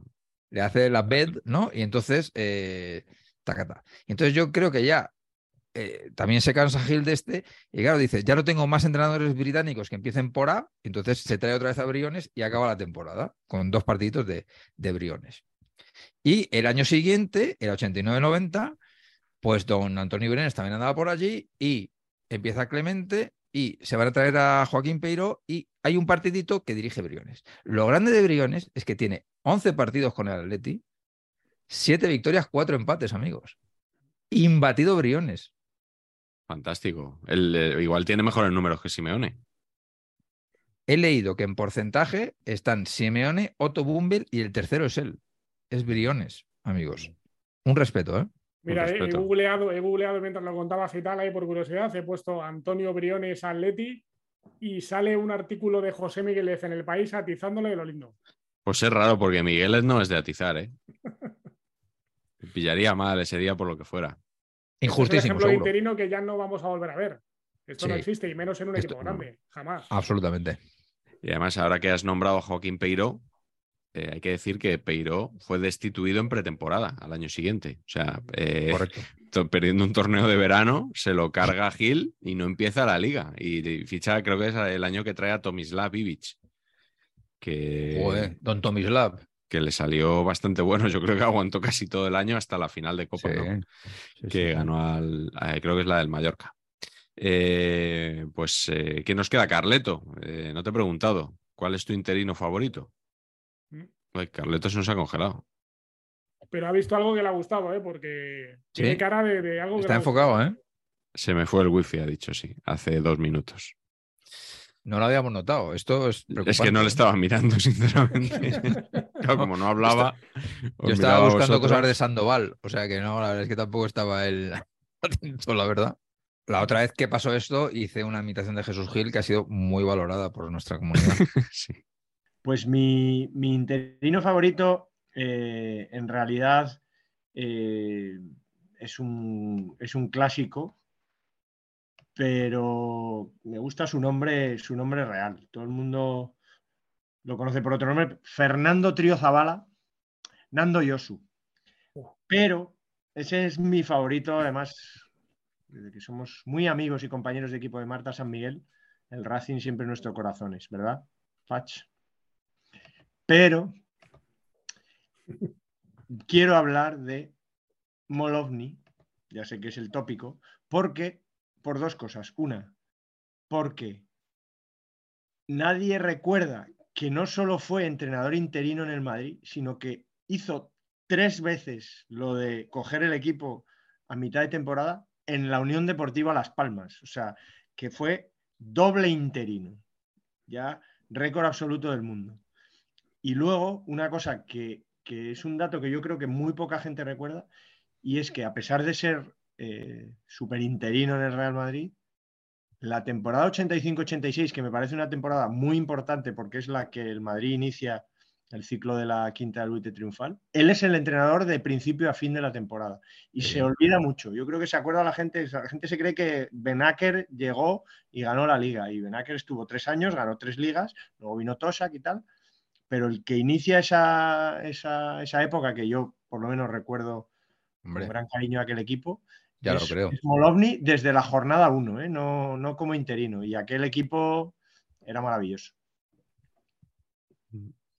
El mangas, como hemos comentado ya en. ¿Cómo en convierte algún- Marañón el, el supuesto tópico en arte? ¿eh? Eh. No, me hubiera gustado hablar de, de, de Nando Yosu porque mola mucho, pero, Sí. pero, Nando lo- molaba lo- recordar a... Lo tenía yo aquí como, como posible, no sabía que lo ibas a decir tú. El Nando Yosu coge dos temporadas al Racing en los años 70, temporadas completas, ahí es entrenador, pero luego es interino, se hace especialista de interino ya en, entre el 95 y el 2006, una cosa así. Coge seis veces el equipo. Eh, solo una desde el principio de temporada. El resto, pues eh, eso, eh, o para acabarla o como puente hasta que llega otro entrenador y tal. Eh, yo quería hablar de, Antonio Tapia, eh, este entrenador que, que en mi cabeza era un señor mayor que cogió al Málaga hace, pues eso, 17, 18 años, una temporada que estaba mal y lo salvó. Eh, acabo de ver que Antonio Tapia tenía mi edad eh, actual en aquella época, lo cual, eh, bueno, eh, creo que no hace falta profundizar demasiado ¿no? en esto. Eh, pero, eh, bueno, más allá de que eh, tiene una cosa curiosa que es que como interino salva al Málaga y a la siguiente temporada la empieza él y le echan más o menos en la misma jornada en la que había entrado el año anterior. Luego le dan una oportunidad unos años después y, y el Málaga acaba octavo, temporada completa con Tapia y se va él al Betis, un poco la gran oportunidad de su carrera, ¿no? Para, bueno, el Betis en segunda, eso sí, y la verdad que le va muy mal, luego intenta entrenar al Tenerife y, y le va mal también. Pero Carlos Sánchez Blas, hay un interino en el fútbol actual y quiero acordarme de él. Puede ser el último interino, last of the interins, que es el señor Boro, Mm. Sí, sí, sí, sí. Sí, señor. que me llama la atención porque no es, habitualmente no es, eh, o sea, es el delegado del Valencia. Delegado, no sé sí, si sigue, de hecho, en estas últimas temporadas con tantos cambios en el Valencia, yo creo que lo sigue Yo siendo, creo que no. No, Ya no. Pero, pero creo que no, porque él en la última etapa, digamos que se cansó un poquito Eso. de ese perfil interino. Eh, claro, es que llamaba Porque mucho la atención hacerle un contrato y demás. que fuera delegado y luego tuviera que, co- que coger el equipo el delegado. Eso era bastante llamativo, pero la verdad es que siempre que lo cogió consiguió unir al equipo, no sé si con mucho conocimiento táctico, con más mano izquierda, con más manejo de vestuario, pero siempre hizo lo que, lo que le pedían, ¿eh?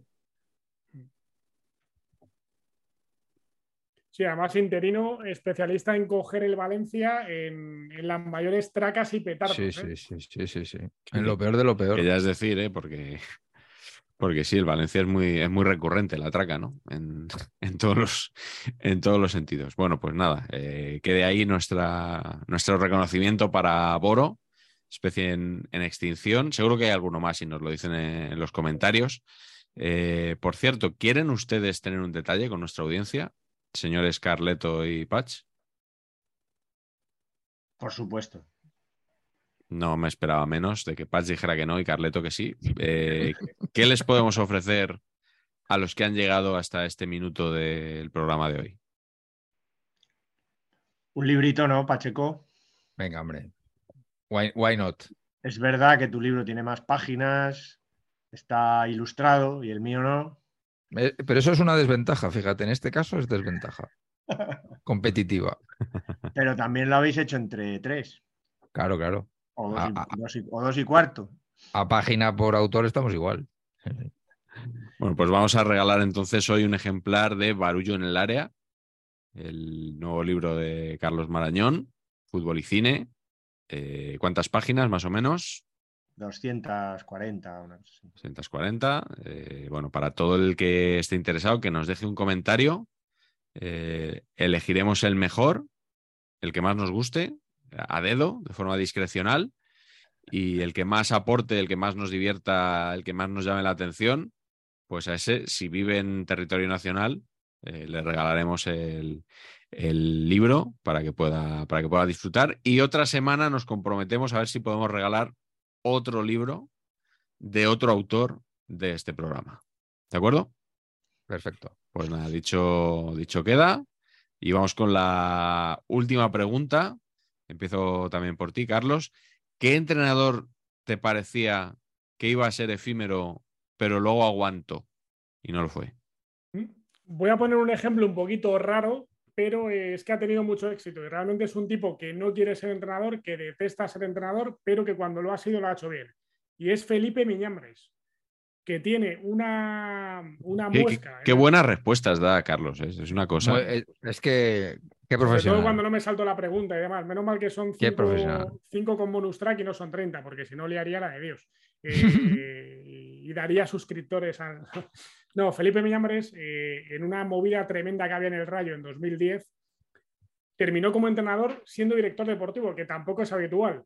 Y acabó bajando, implorándole a. Ya estaba presa, implorándole que, no, que él no quería, pero acabó cogiendo al equipo. Y lo hizo bastante bien. Estuvo 18 partidos. El Rayo luchaba por no bajar de segunda a segunda B, después de haber bajado desde primera.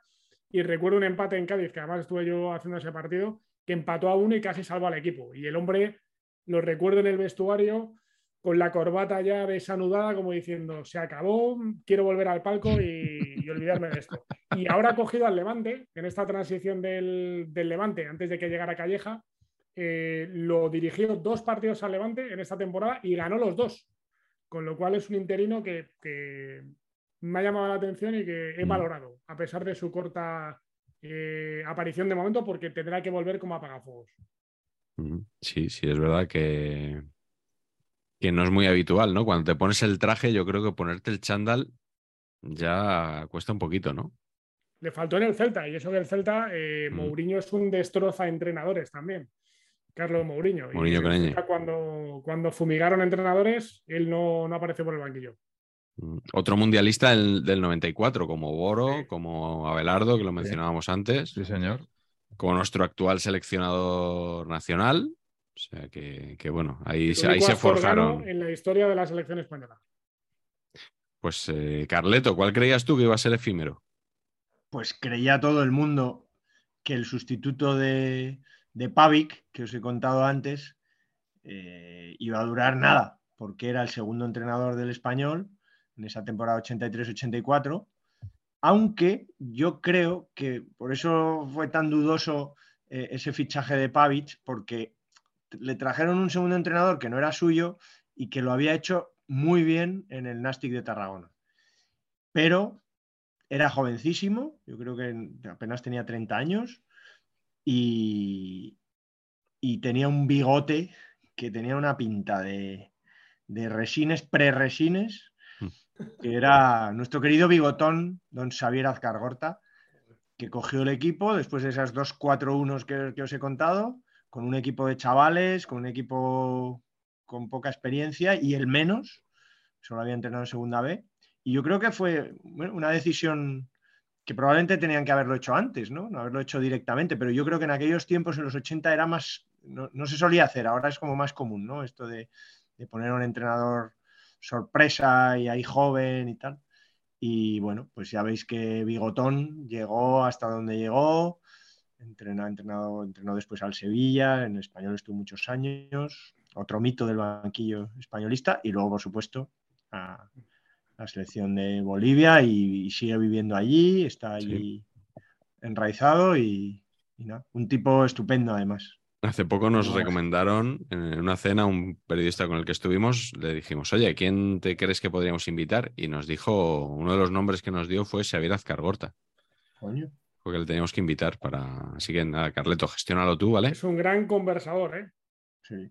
Pues nada, pero- Pues bueno, lo voy a intentar. Tengo algún, alguna relación, no, no conozco a alguno de sus hijos y, y- y con él me he intercambiado algún tuit, pero vaya. Mm. Claro, es que mucha gente dice, oye, podéis invitar a no sé quién, tenemos que invitar a gente más o menos que conozcamos y que tengamos confianza para robarle dos horas. O sea, yo, yo voy con Carlos Sánchez Blas, pues lo primero que le dije, Claro, que necesitaba que nos claro. regalara dos horas de su tiempo, Claro, claro. que No es esto no todo el mundo lo puede hacer. Yo mismo, pues, depende de quién me lo pida, pues eh, a lo mejor dos horas es mucho tiempo. Así que damos las gracias a todos los que, todos los amigos que, que se han pasado por aquí. Yo con vosotros estaría a 10 y sobre todo ya a partir de la madrugada. A partir de la madrugada ya me lanzaría al abismo sin control. Además, Sí, en, bueno. horario, en horario familiar, ¿no? En horario Familiar. prime time. Sí. Te invitaremos para el maratón navideño que vamos a hacer, eh. Carlos. Yo me Ah. pido el horario gin tonic. El capítulo bueno. especial. Bueno, eh, Patch, ¿cuál es tu entrenador que parecía que iba a ser efímero, pero no lo fue? Pues yo voy a retomar donde lo ha dejado Sánchez Blas, que es que temporada 10-11, José Ramón Sandoval Ah, toma los mandos del Rayo Vallecano Delicatessen. y entonces el señor José Ramón Sandoval, eh, compañero de fatigas de fútbol sala durante muchas temporadas, no me acuerdo, muchas, muchas, muchas, un día nos dice, me estoy sacando el título de entrenador y todos. ¿Vale? Y no, pues pensamos que se sacaría el título de entrenador porque, pues porque le apetecería entrenar pues a lo que se entrenaba por la zona, el Humanes, el Griñón, el no sé qué, el Álamo, todo ese tipo de, de equipos, ¿no? Y eso empezó en el Humanes y luego el Parla le empezó a ir bien y tal. Y un día nos dijo, no, no, me, estoy, me voy a sacar el Nacional. Entonces, todos pensamos, ¿para qué quieres el Nacional? Si vas a entrenar otra vez en el Humanes, en el Griñón, en el Álamo, como es lógico, o sea, pero a ver, y maravilloso. Y el tío lo, tenía clarísimo, o sea, eh, eh, ese día, o sea, fue como, ostras, pues ese tío, qué fenómeno. Y claro, y pues eso, eh, en un momento dado acaba en el Rayo B, lo hace medianamente bien y, pasa esto. Y entonces le dan, le dan al Rayo en segunda. Este Rayo que, que había estado la temporada anterior a, punto de descender, y va el tío y lo asciende. O sea, yo, honestamente, que es mi amigo y que le quiero un montón y que es un fenómeno total, joder, pues no daba un duro por él. O sea, yo pensé que, que, que le iba a venir grande el empeño. Porque no, lo máximo que había hecho era subir de tercera a segunda B al Rayo B. Esto era lo que tenía todo en el currículum. Y el tío lo coge y, ha sido lo que, lo que es ahora, ¿no? Que, que está el hombre ahí, que tiene una tienda, por cierto, que les recomiendo mucho. Tiene una tienda gourmet en Méndez Álvaro que se llama 4A, que es una maravilla, tiene, pero tiene cosas sensacionales. ¿Esta mención, imagino. ¿Esta mención está pagada? O digo, porque hay- creo que a YouTube hay que marcarle. Voy a ver si me gestiona un poquito el lechoncillo del que tiene y reparto con ustedes y Ah. estaría todo. Nos vale. Y yo me lo imagino a José Ramón que está ahí, el tío, todas las mañanas y está con un desfibrilador, ¿sabes? Que, y está preparado para que le llame a algún club, enchufar las placas e irse para allá. ¿Sabes? ¡Ah! Así, ¡ah! Porque eh, lamentablemente el rol que tiene últimamente es ese, ¿no? Que le llaman los equipos que están súper Sí. chungos para intentar resucitarlos. Y algunas veces le ha salido bien. La del Granada me pareció epiquísima. Sí, por esa no, no dábamos un duro a nadie. porque nadie daba un duro por él y el tío, que tiene un punto tribunero, ¿eh? José Ramón. El punto este de estoy en el autobús, en el U2. autobús, haciendo así a la afición y no sé qué. hostia, me flipa, tío. porque me flipa, me flipa, pero Es un, Es un tipo tío- absolutamente inefable. O sea, Sandoval. Yo, yo tengo una anécdota con él, bueno, tengo varias de aquella época. Bueno, aparte de que iba a, a los entrenamientos en bici, en bici. sin toda la Sí, señor. movida de Ruiz Mateos, que nadie cobraba y demás, bueno, supuestamente nadie cobraba, eh, él iba en bici, porque decía que no tenía para ir eh, en, en automóvil. Y algún jugador, lo digo así en petit comité, lo quería colgar de la percha del vestuario a Sandoval. De hecho, hubo uno que lo tuvieron que parar. Y Sandoval, eh, en toda esa movida, un día en la radio estábamos entrevistando a, creo que era Javier Ruiz Mateos o Álvaro Ruiz Mateos, porque como han estado todos de Bueno, Es difícil de, sí, de distinguirlo. Hermanos indistintos, claro. Creo que era Javier. Y el tío llamándome a mi teléfono móvil totalmente desencajado. O sea, creo que le hice el, mejor- el- el mayor favor de su vida sin saberlo. Quiero entrar ahora mismo en la radio y hablar. Era todavía entrenador, ¿eh? O sea, era director general y entrenador. Y hablar de ese tío porque me está faltando el respeto, lo mato, lo mato, pínchame, lo mato, lo mato, pínchame. Sí, sí. Y yo fui mal periodista y, y no lo pinché. Digo, José Ramón, no estás en condiciones ahora mismo de. Porque estaba, era una situación muy jodida del rayo. De hecho, Sandoval es el entrenador en uno de los momentos, mm, no sé si el más importante, pero el más trascendente seguro de la historia del rayo, que es el tamudazo, porque no solamente supone. El otro salvarse, tamudazo, ¿eh?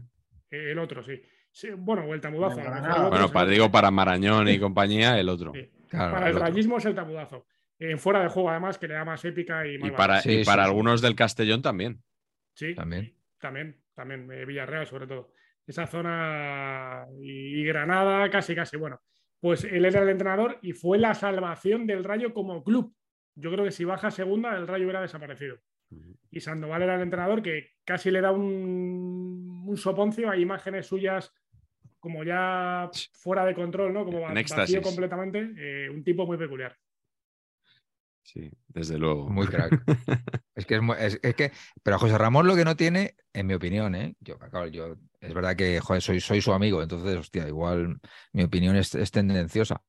Pero a mí lo que me parece es que no tiene postureo, ¿eh? O sea, esta cosa que hace le, le nace de dentro. Él siempre ha sido así. No es, ostras, voy a ser el tribunero, que no sé qué. No, no, es que él es así. Ya. Y te puede parecer lo que te pueda parecer, pero el tío lo lleva dentro. La, la cosa está energética, es una dinamo, eh, un poquito absurda a veces, pero, pero es una dinamo. Sí, la última que le salió mal fue la del, la del Fuenlabrada, que lo ficharon el año pasado y no, no lo pudo sacar.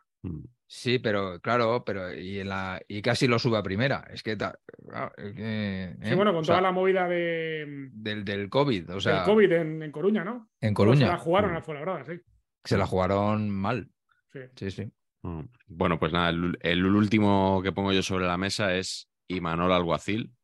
eh, Totalmente. interino, To- o sea, totalmente, totalmente. Coge el equipo, coge la Real brevemente durante nueve partidos cuando echan a Eusebio Sacristán y uno o dos años después cuando echan a Garitano, a Sier, eh, lo vuelve a coger y hasta hoy. Y acaba de renovar además hasta 2025, con lo cual va a estar como si cumple el contrato, pues sus seis años ahí al frente de la Real, eh, con una Copa del Rey, eh, sacando un montón de jugadores de la cantera, apostando por los jóvenes. Eh, la Real, yo creo que uno de los equipos que mejor balance económico tienen ahora, además. Y bueno, yo creo que este hombre es, es responsable gran parte de ello y uno de los equipos que, pues yo creo que más divertidos de ver, ¿no? También de las últimas temporadas. Acierto total, eh, cuando yo oía a Imanol Alguacil, yo no sabía quién era. Luego ya Claro, dices, ¿no? ah, Imanol. O sea, por Claro, el ¿y nombre sí. te pone el alguacil y te ¿Crees que hay ahí despista. Una intención, no, ¿cómo, cómo que despista? Que, que da autoridad. Claro, un alguacil, nada menos. Claro. Ojo, claro. si se hubiera llamado a, a- a Aitor Pérez, ya te digo yo que hubiera sido, o sea, perdón, Aitor. Y Manuel Pérez, no, No, no, Manuel no. Alguacil. Vamos a. Sí, no le pega todo el mundo habla de él como tipo, ¿eh? que, que en el mundo del fútbol todo el mundo en la distancia corta dice que es un tipo formidable. Me llama la atención que no conceda entrevistas. Mm. Curiosamente, ¿no? Que esté subido en la ola de, bueno, de Guardiola, de Luis Enrique, de, De la tontería. De Bielsa. Sí, porque realmente le pega, le pega tener una conversación, no sé, en un Claro. programa Sí, de fútbol y tal, disfrutar con él. pero creo que Valverde tampoco, por ejemplo, ¿no? Valverde tampoco. Valverde es otro Tampoco, que, tampoco. que no le pega, pero bueno, en cualquier caso sí. Hace poco le dedicó una victoria, no, creo que fue, no fue una victoria a la Real porque perdió con el Manchester United, pero le dedicó la clasificación para octavos de la Europa League a un aficionado que había fallecido recientemente. O sea que bueno, yo creo que gran tipo y Manol. eh, aquel día que se puso a cantar en la sala de prensa fue increíble. Increíble momentazo. Así que, que nada, que, que nos quedamos con él. ¿Y qué os parece si vamos a ver qué nos ha preparado Patch hoy? Qué miedo me da. En la glorieta Paqui.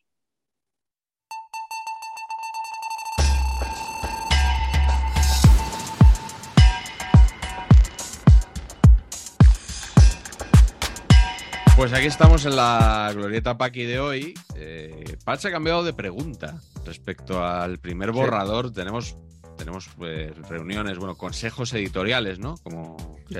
se suele decir. Queda muy bien en, en Panenka y en Libero, ¿eh? en la página 3 o 4, siempre consejo Consejo editorial. Que ponen ahí unos nombres que digo, de verdad, esta gente Sí, sí. se reúne para hacer aquí el planillo. Henry Kissinger, ¿sabes? Es este rollo, ¿no? De- eh, Podríamos hacer un consejo editorial de saber empatar, ¿eh? Estaría. Totalmente. Vamos a, vamos, está chulo, es una idea que podemos incorporar. Alfonso Lusón. Y Manolo Codeso. y Pepe da Rosa. Bueno, eh, la pregunta definitiva que vamos a hacer hoy, eh, la voy a leer, es si Luis Enrique se marca un Lopetegui, que no sé si es que se desmaya o, o que... Ah, no, dice, se marca un Lopetegui y firma por el Madrid durante el Mundial, ¿quién sería un buen seleccionador efímero para sustituirle, al estilo de Fernando Hierro en el anterior mundial. Es eso, ¿no, Patch? Lo que nos Correcto. hoy. Correcto. Correcto. Pulgar para arriba si pensamos que sería grato efímero y pulgar para abajo si no. Bien, pues ya que lo he mencionado, Efímero, ¿eh? no, no, no seleccionador para sustituirle, sino solo para. solo para, Efímero, para el mundial, para este para el mundial. Campeonato que del mundo, la World Cup. Pulgar para arriba si queremos que se siente ya en el siguiente partido contra Alemania, o pulgar para abajo si no vemos, si no lo vemos. ¿Qué entrenador va a sacar lo máximo de Eric García? Esta es la pregunta. Como haga buen mundial, Patch, te, te tapará la boca, Eric García. Oye, oye, ojalá. El, el otro día en la porra de Cope, por cierto, le preguntaron a Thomas Was cuál iba a ser la final del Mundial y dijo Irán, España y gana Irán. Y dijo máximo goleador Eric García.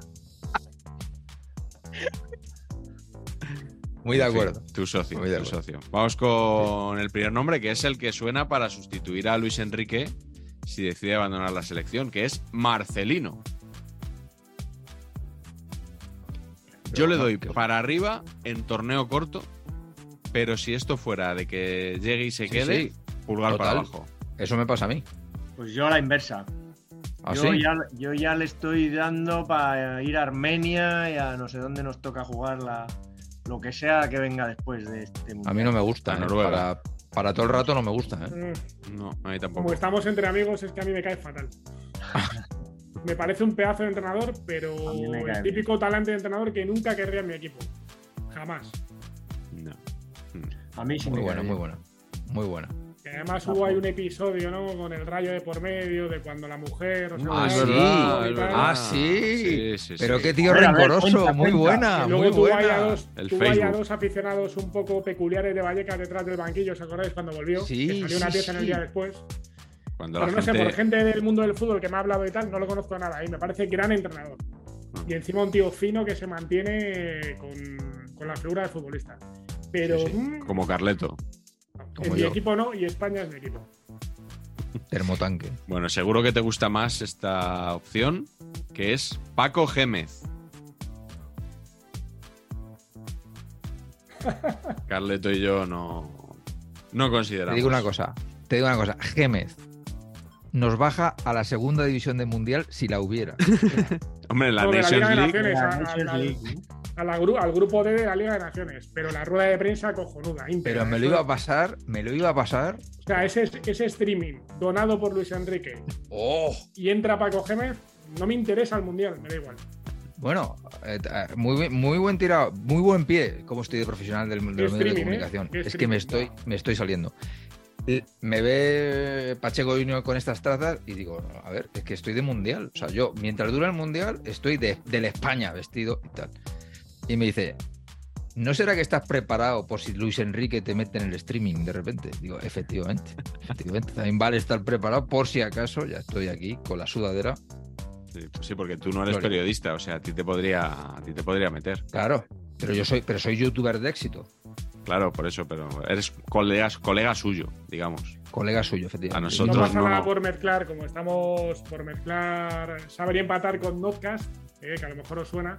Eh, yo creo que el streaming de Luis Enrique tiene un Hombre, pero brutal. Y seguramente ya cuando esto se emita, correcto. Hace tres Ya, días, ¡ah! batiburrillo ya. Notcast 238, Twitch Enrique. Se titula, que, que lo estaba llamando así Alcalá hace unos días.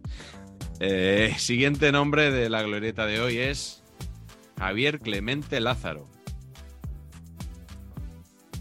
Hombre, yo por la risa sí, pero Todo lo que haga don Javier, aquí muy a favor. Y ya está, ¿no? ¿Para qué decir más? Yo lo veo motivador total. Es remontada del Bayern Leverkusen, ¿eh? No se ha tocado Y nunca además- ese tema aquí, ¿eh? Visto desde la perspectiva de cómo se lo pasaría a Clemente, imaginar Clemente con Eric García y Pau Torres de centrales. O sea, es que Pero, lo que tú iba a qué trauma, disfrutar ese hombre. ¿Qué trauma tienes? Sacaría, con- sacaría con- petróleo. De verdad, estáis muy pesados con Eric García, ¿eh? No, no, no, en absoluto. Pero ¿No? él utilizaría otra cosa. Él con, con la lista que tiene metería a Guillamón seguro y otros dos. Sí. No, Sí. Aunque fueron delanteros. rescataría, O escúchame, rescataría David a Raya, David a Raya. Robert Sánchez y Guillamón. ¿no? Rescataría a Sí. Ballesteros Ballesteros. y a Martagón. Oh. Ballesteros que le ganó un, un sprint a Cristiano Ronaldo y porque no se lo iba a ganar también en este mundial, ¿no? No, muy perfectamente. Con el siguiente nombre de, de la glorieta Por cierto, de hoy, Cri- Cristiano muy fino, ¿eh? En Sí, estos temas, ¿no? el, el buen timing también, ¿no? Sí, sí, no sé. Muy, muy inteligente todo, muy bien jugado, no sé. Muy espontáneo, ¿no? Sí, sí. El siguiente nombre de la glorieta de hoy, Patch, no sé ni cómo se te ha ocurrido ponerlo, Hombre, porque, porque, o sea, esto ya está testado y no funcionó. Es Fernando Ruiz Hierro. Imbatido.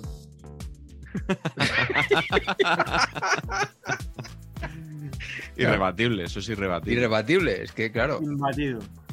Sí, No, es- no está Yago Aspas. claro. claro. Aquí te sale, el, diría que no, él diría que no.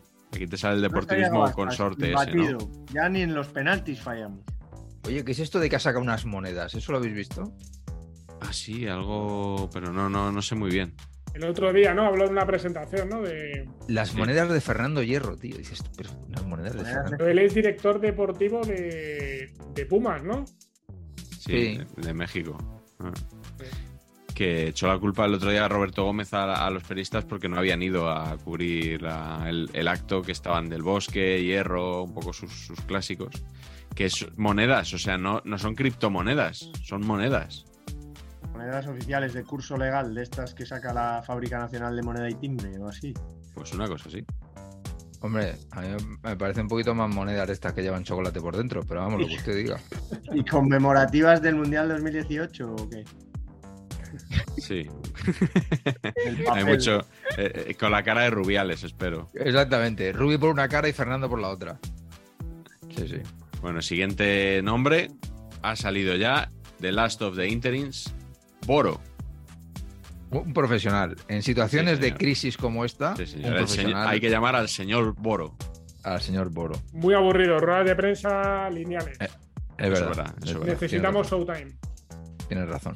Después de Lucho no, no puede venir Boro. O sea, no. Pensemos un poco en el reportero, en el enviado especial. Vale, vale. En el denostado profesional de la, Ahí- de la información. Sí, señor. Ahí me has dado, ahí me has dado. que se Le han un- gastado. puesto- como estoy en Bilbao, le he puesto un mensajito a Íñigo Martínez, que es un clásico de la cadena SER, Sí. Las vueltas ciclistas y del Athletic Club, y le he puesto un mensajito, estoy por aquí, te- me paso a saludarte por la emisora y tal, y me dice, estoy en Madrid, me voy con Iturralde para Qatar. Ahí va. O sea, que a este hombre... y a Es un viaje de Iturralde- 80 horas con Iturralde. Ojo. Y Turralde es otro que tiene que venir aquí, ¿eh? Ojo, y Sí. tú, yo creo que ahí tú le podemos... Sí, sí, sí. Le a podría engañar en un momento dado. Yo creo que sí. Dos horas de alza, sabéis que va y viene en alza, ¿no? Sí. no lo sabía, pero. No va en Ahí- avión, i- eh. igual O tiene sea que ma- le- mala cobertura, ¿eh? prefiere ir en alza, dice que es más cómodo, que es mucho mejor y tal. Pero escúchame, a Qatar no viene- van a alza, ¿no? A Qatar no, ¿no? Pobre, espero que no. Oye, pero y con, to- con todos los respetos, y me alegro mucho de que las radios sigan mandando gente y tal, pero Iturralde es el perfil para que se mande a Qatar, una emisora de radio, un árbitro. Ya, no lo sé. Bueno, tú no puedes criticar, Carleto. creo que no. no puedes criticar. No, bueno. No, joder, eh, Pero me sorprende que me digas que se va a Qatar un, alguien que, cuyo trabajo se supone que es comentar las. Yo creo que ya estuvo, que ya fue a Rusia. ¿Ah, Y creo que hizo una cobertura bastante potente. O sea, que. Que, que hacía muchas cosas, vamos, que, que- es muy. Que no estaba solo para el tema arbitral, ¿no?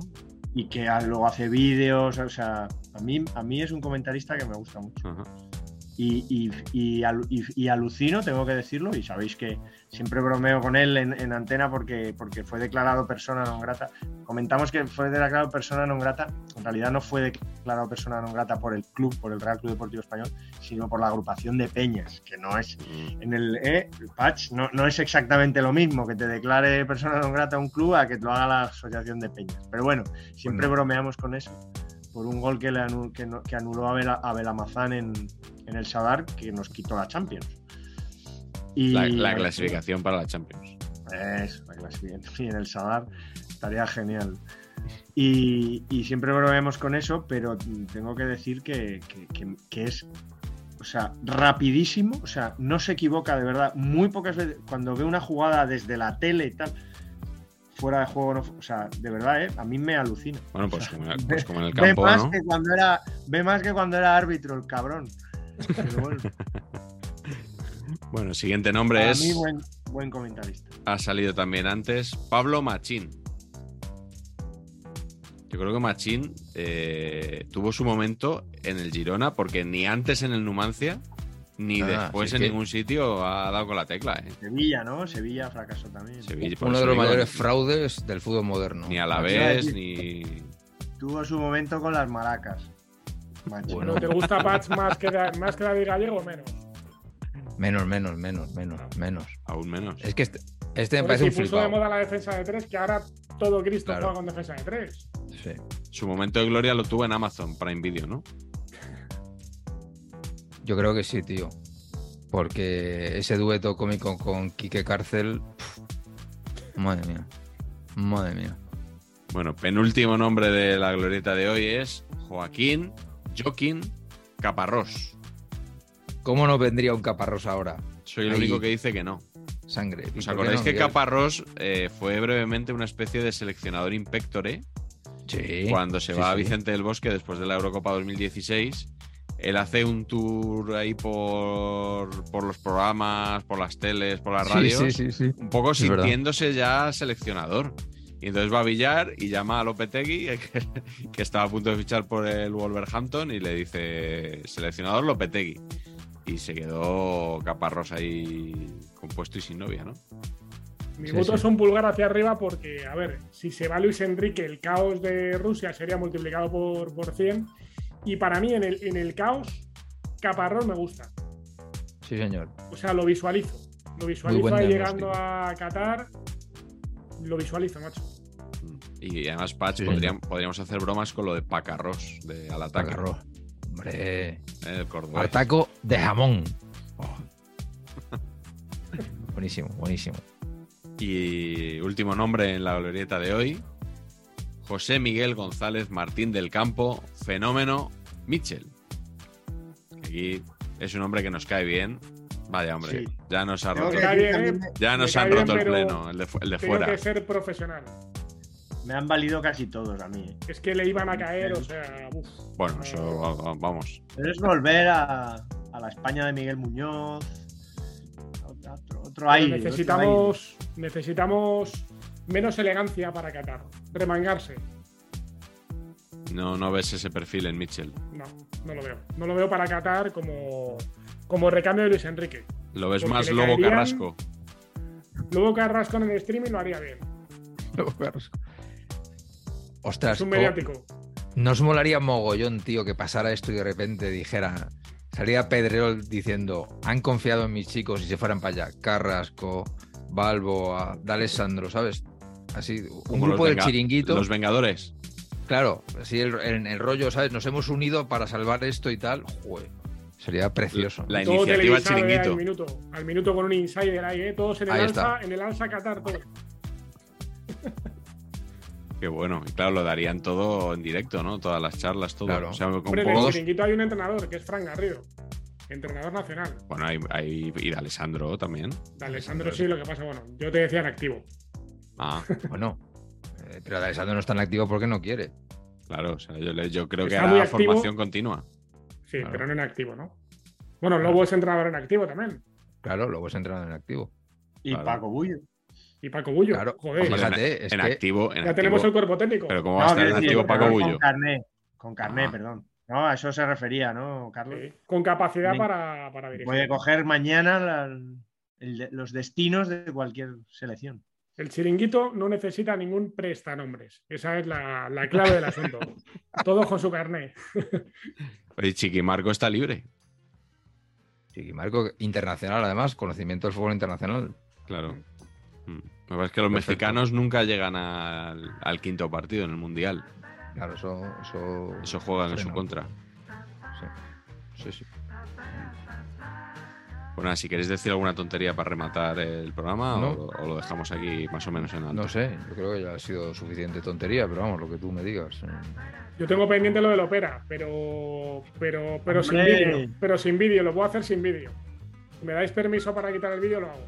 Esto ya, sí, esto ya va sin. eh, te quiero decir, aquí ya es títulos de crédito, pero sí, quita el vídeo, quita el vídeo. Quito el vídeo, ¿vale? Espera, que caliente un poquito la voz. Ah, va. Un Betty libre. ¡Viva!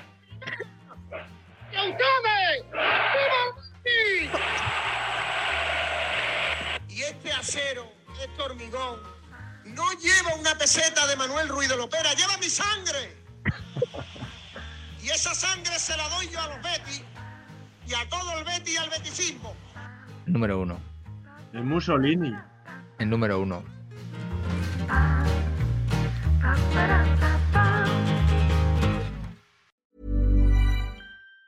Even on a budget, quality is non-negotiable. That's why Quince is the place to score high-end essentials at 50 to 80% less than similar brands. Get your hands on buttery soft cashmere sweaters from just 60 bucks, Italian leather jackets, and so much more. And the best part about Quince, they exclusively partner with factories committed to safe, ethical, and responsible manufacturing. Elevate your style without the elevated price tag with Quince. Go to quince.com slash upgrade for free shipping and 365-day returns.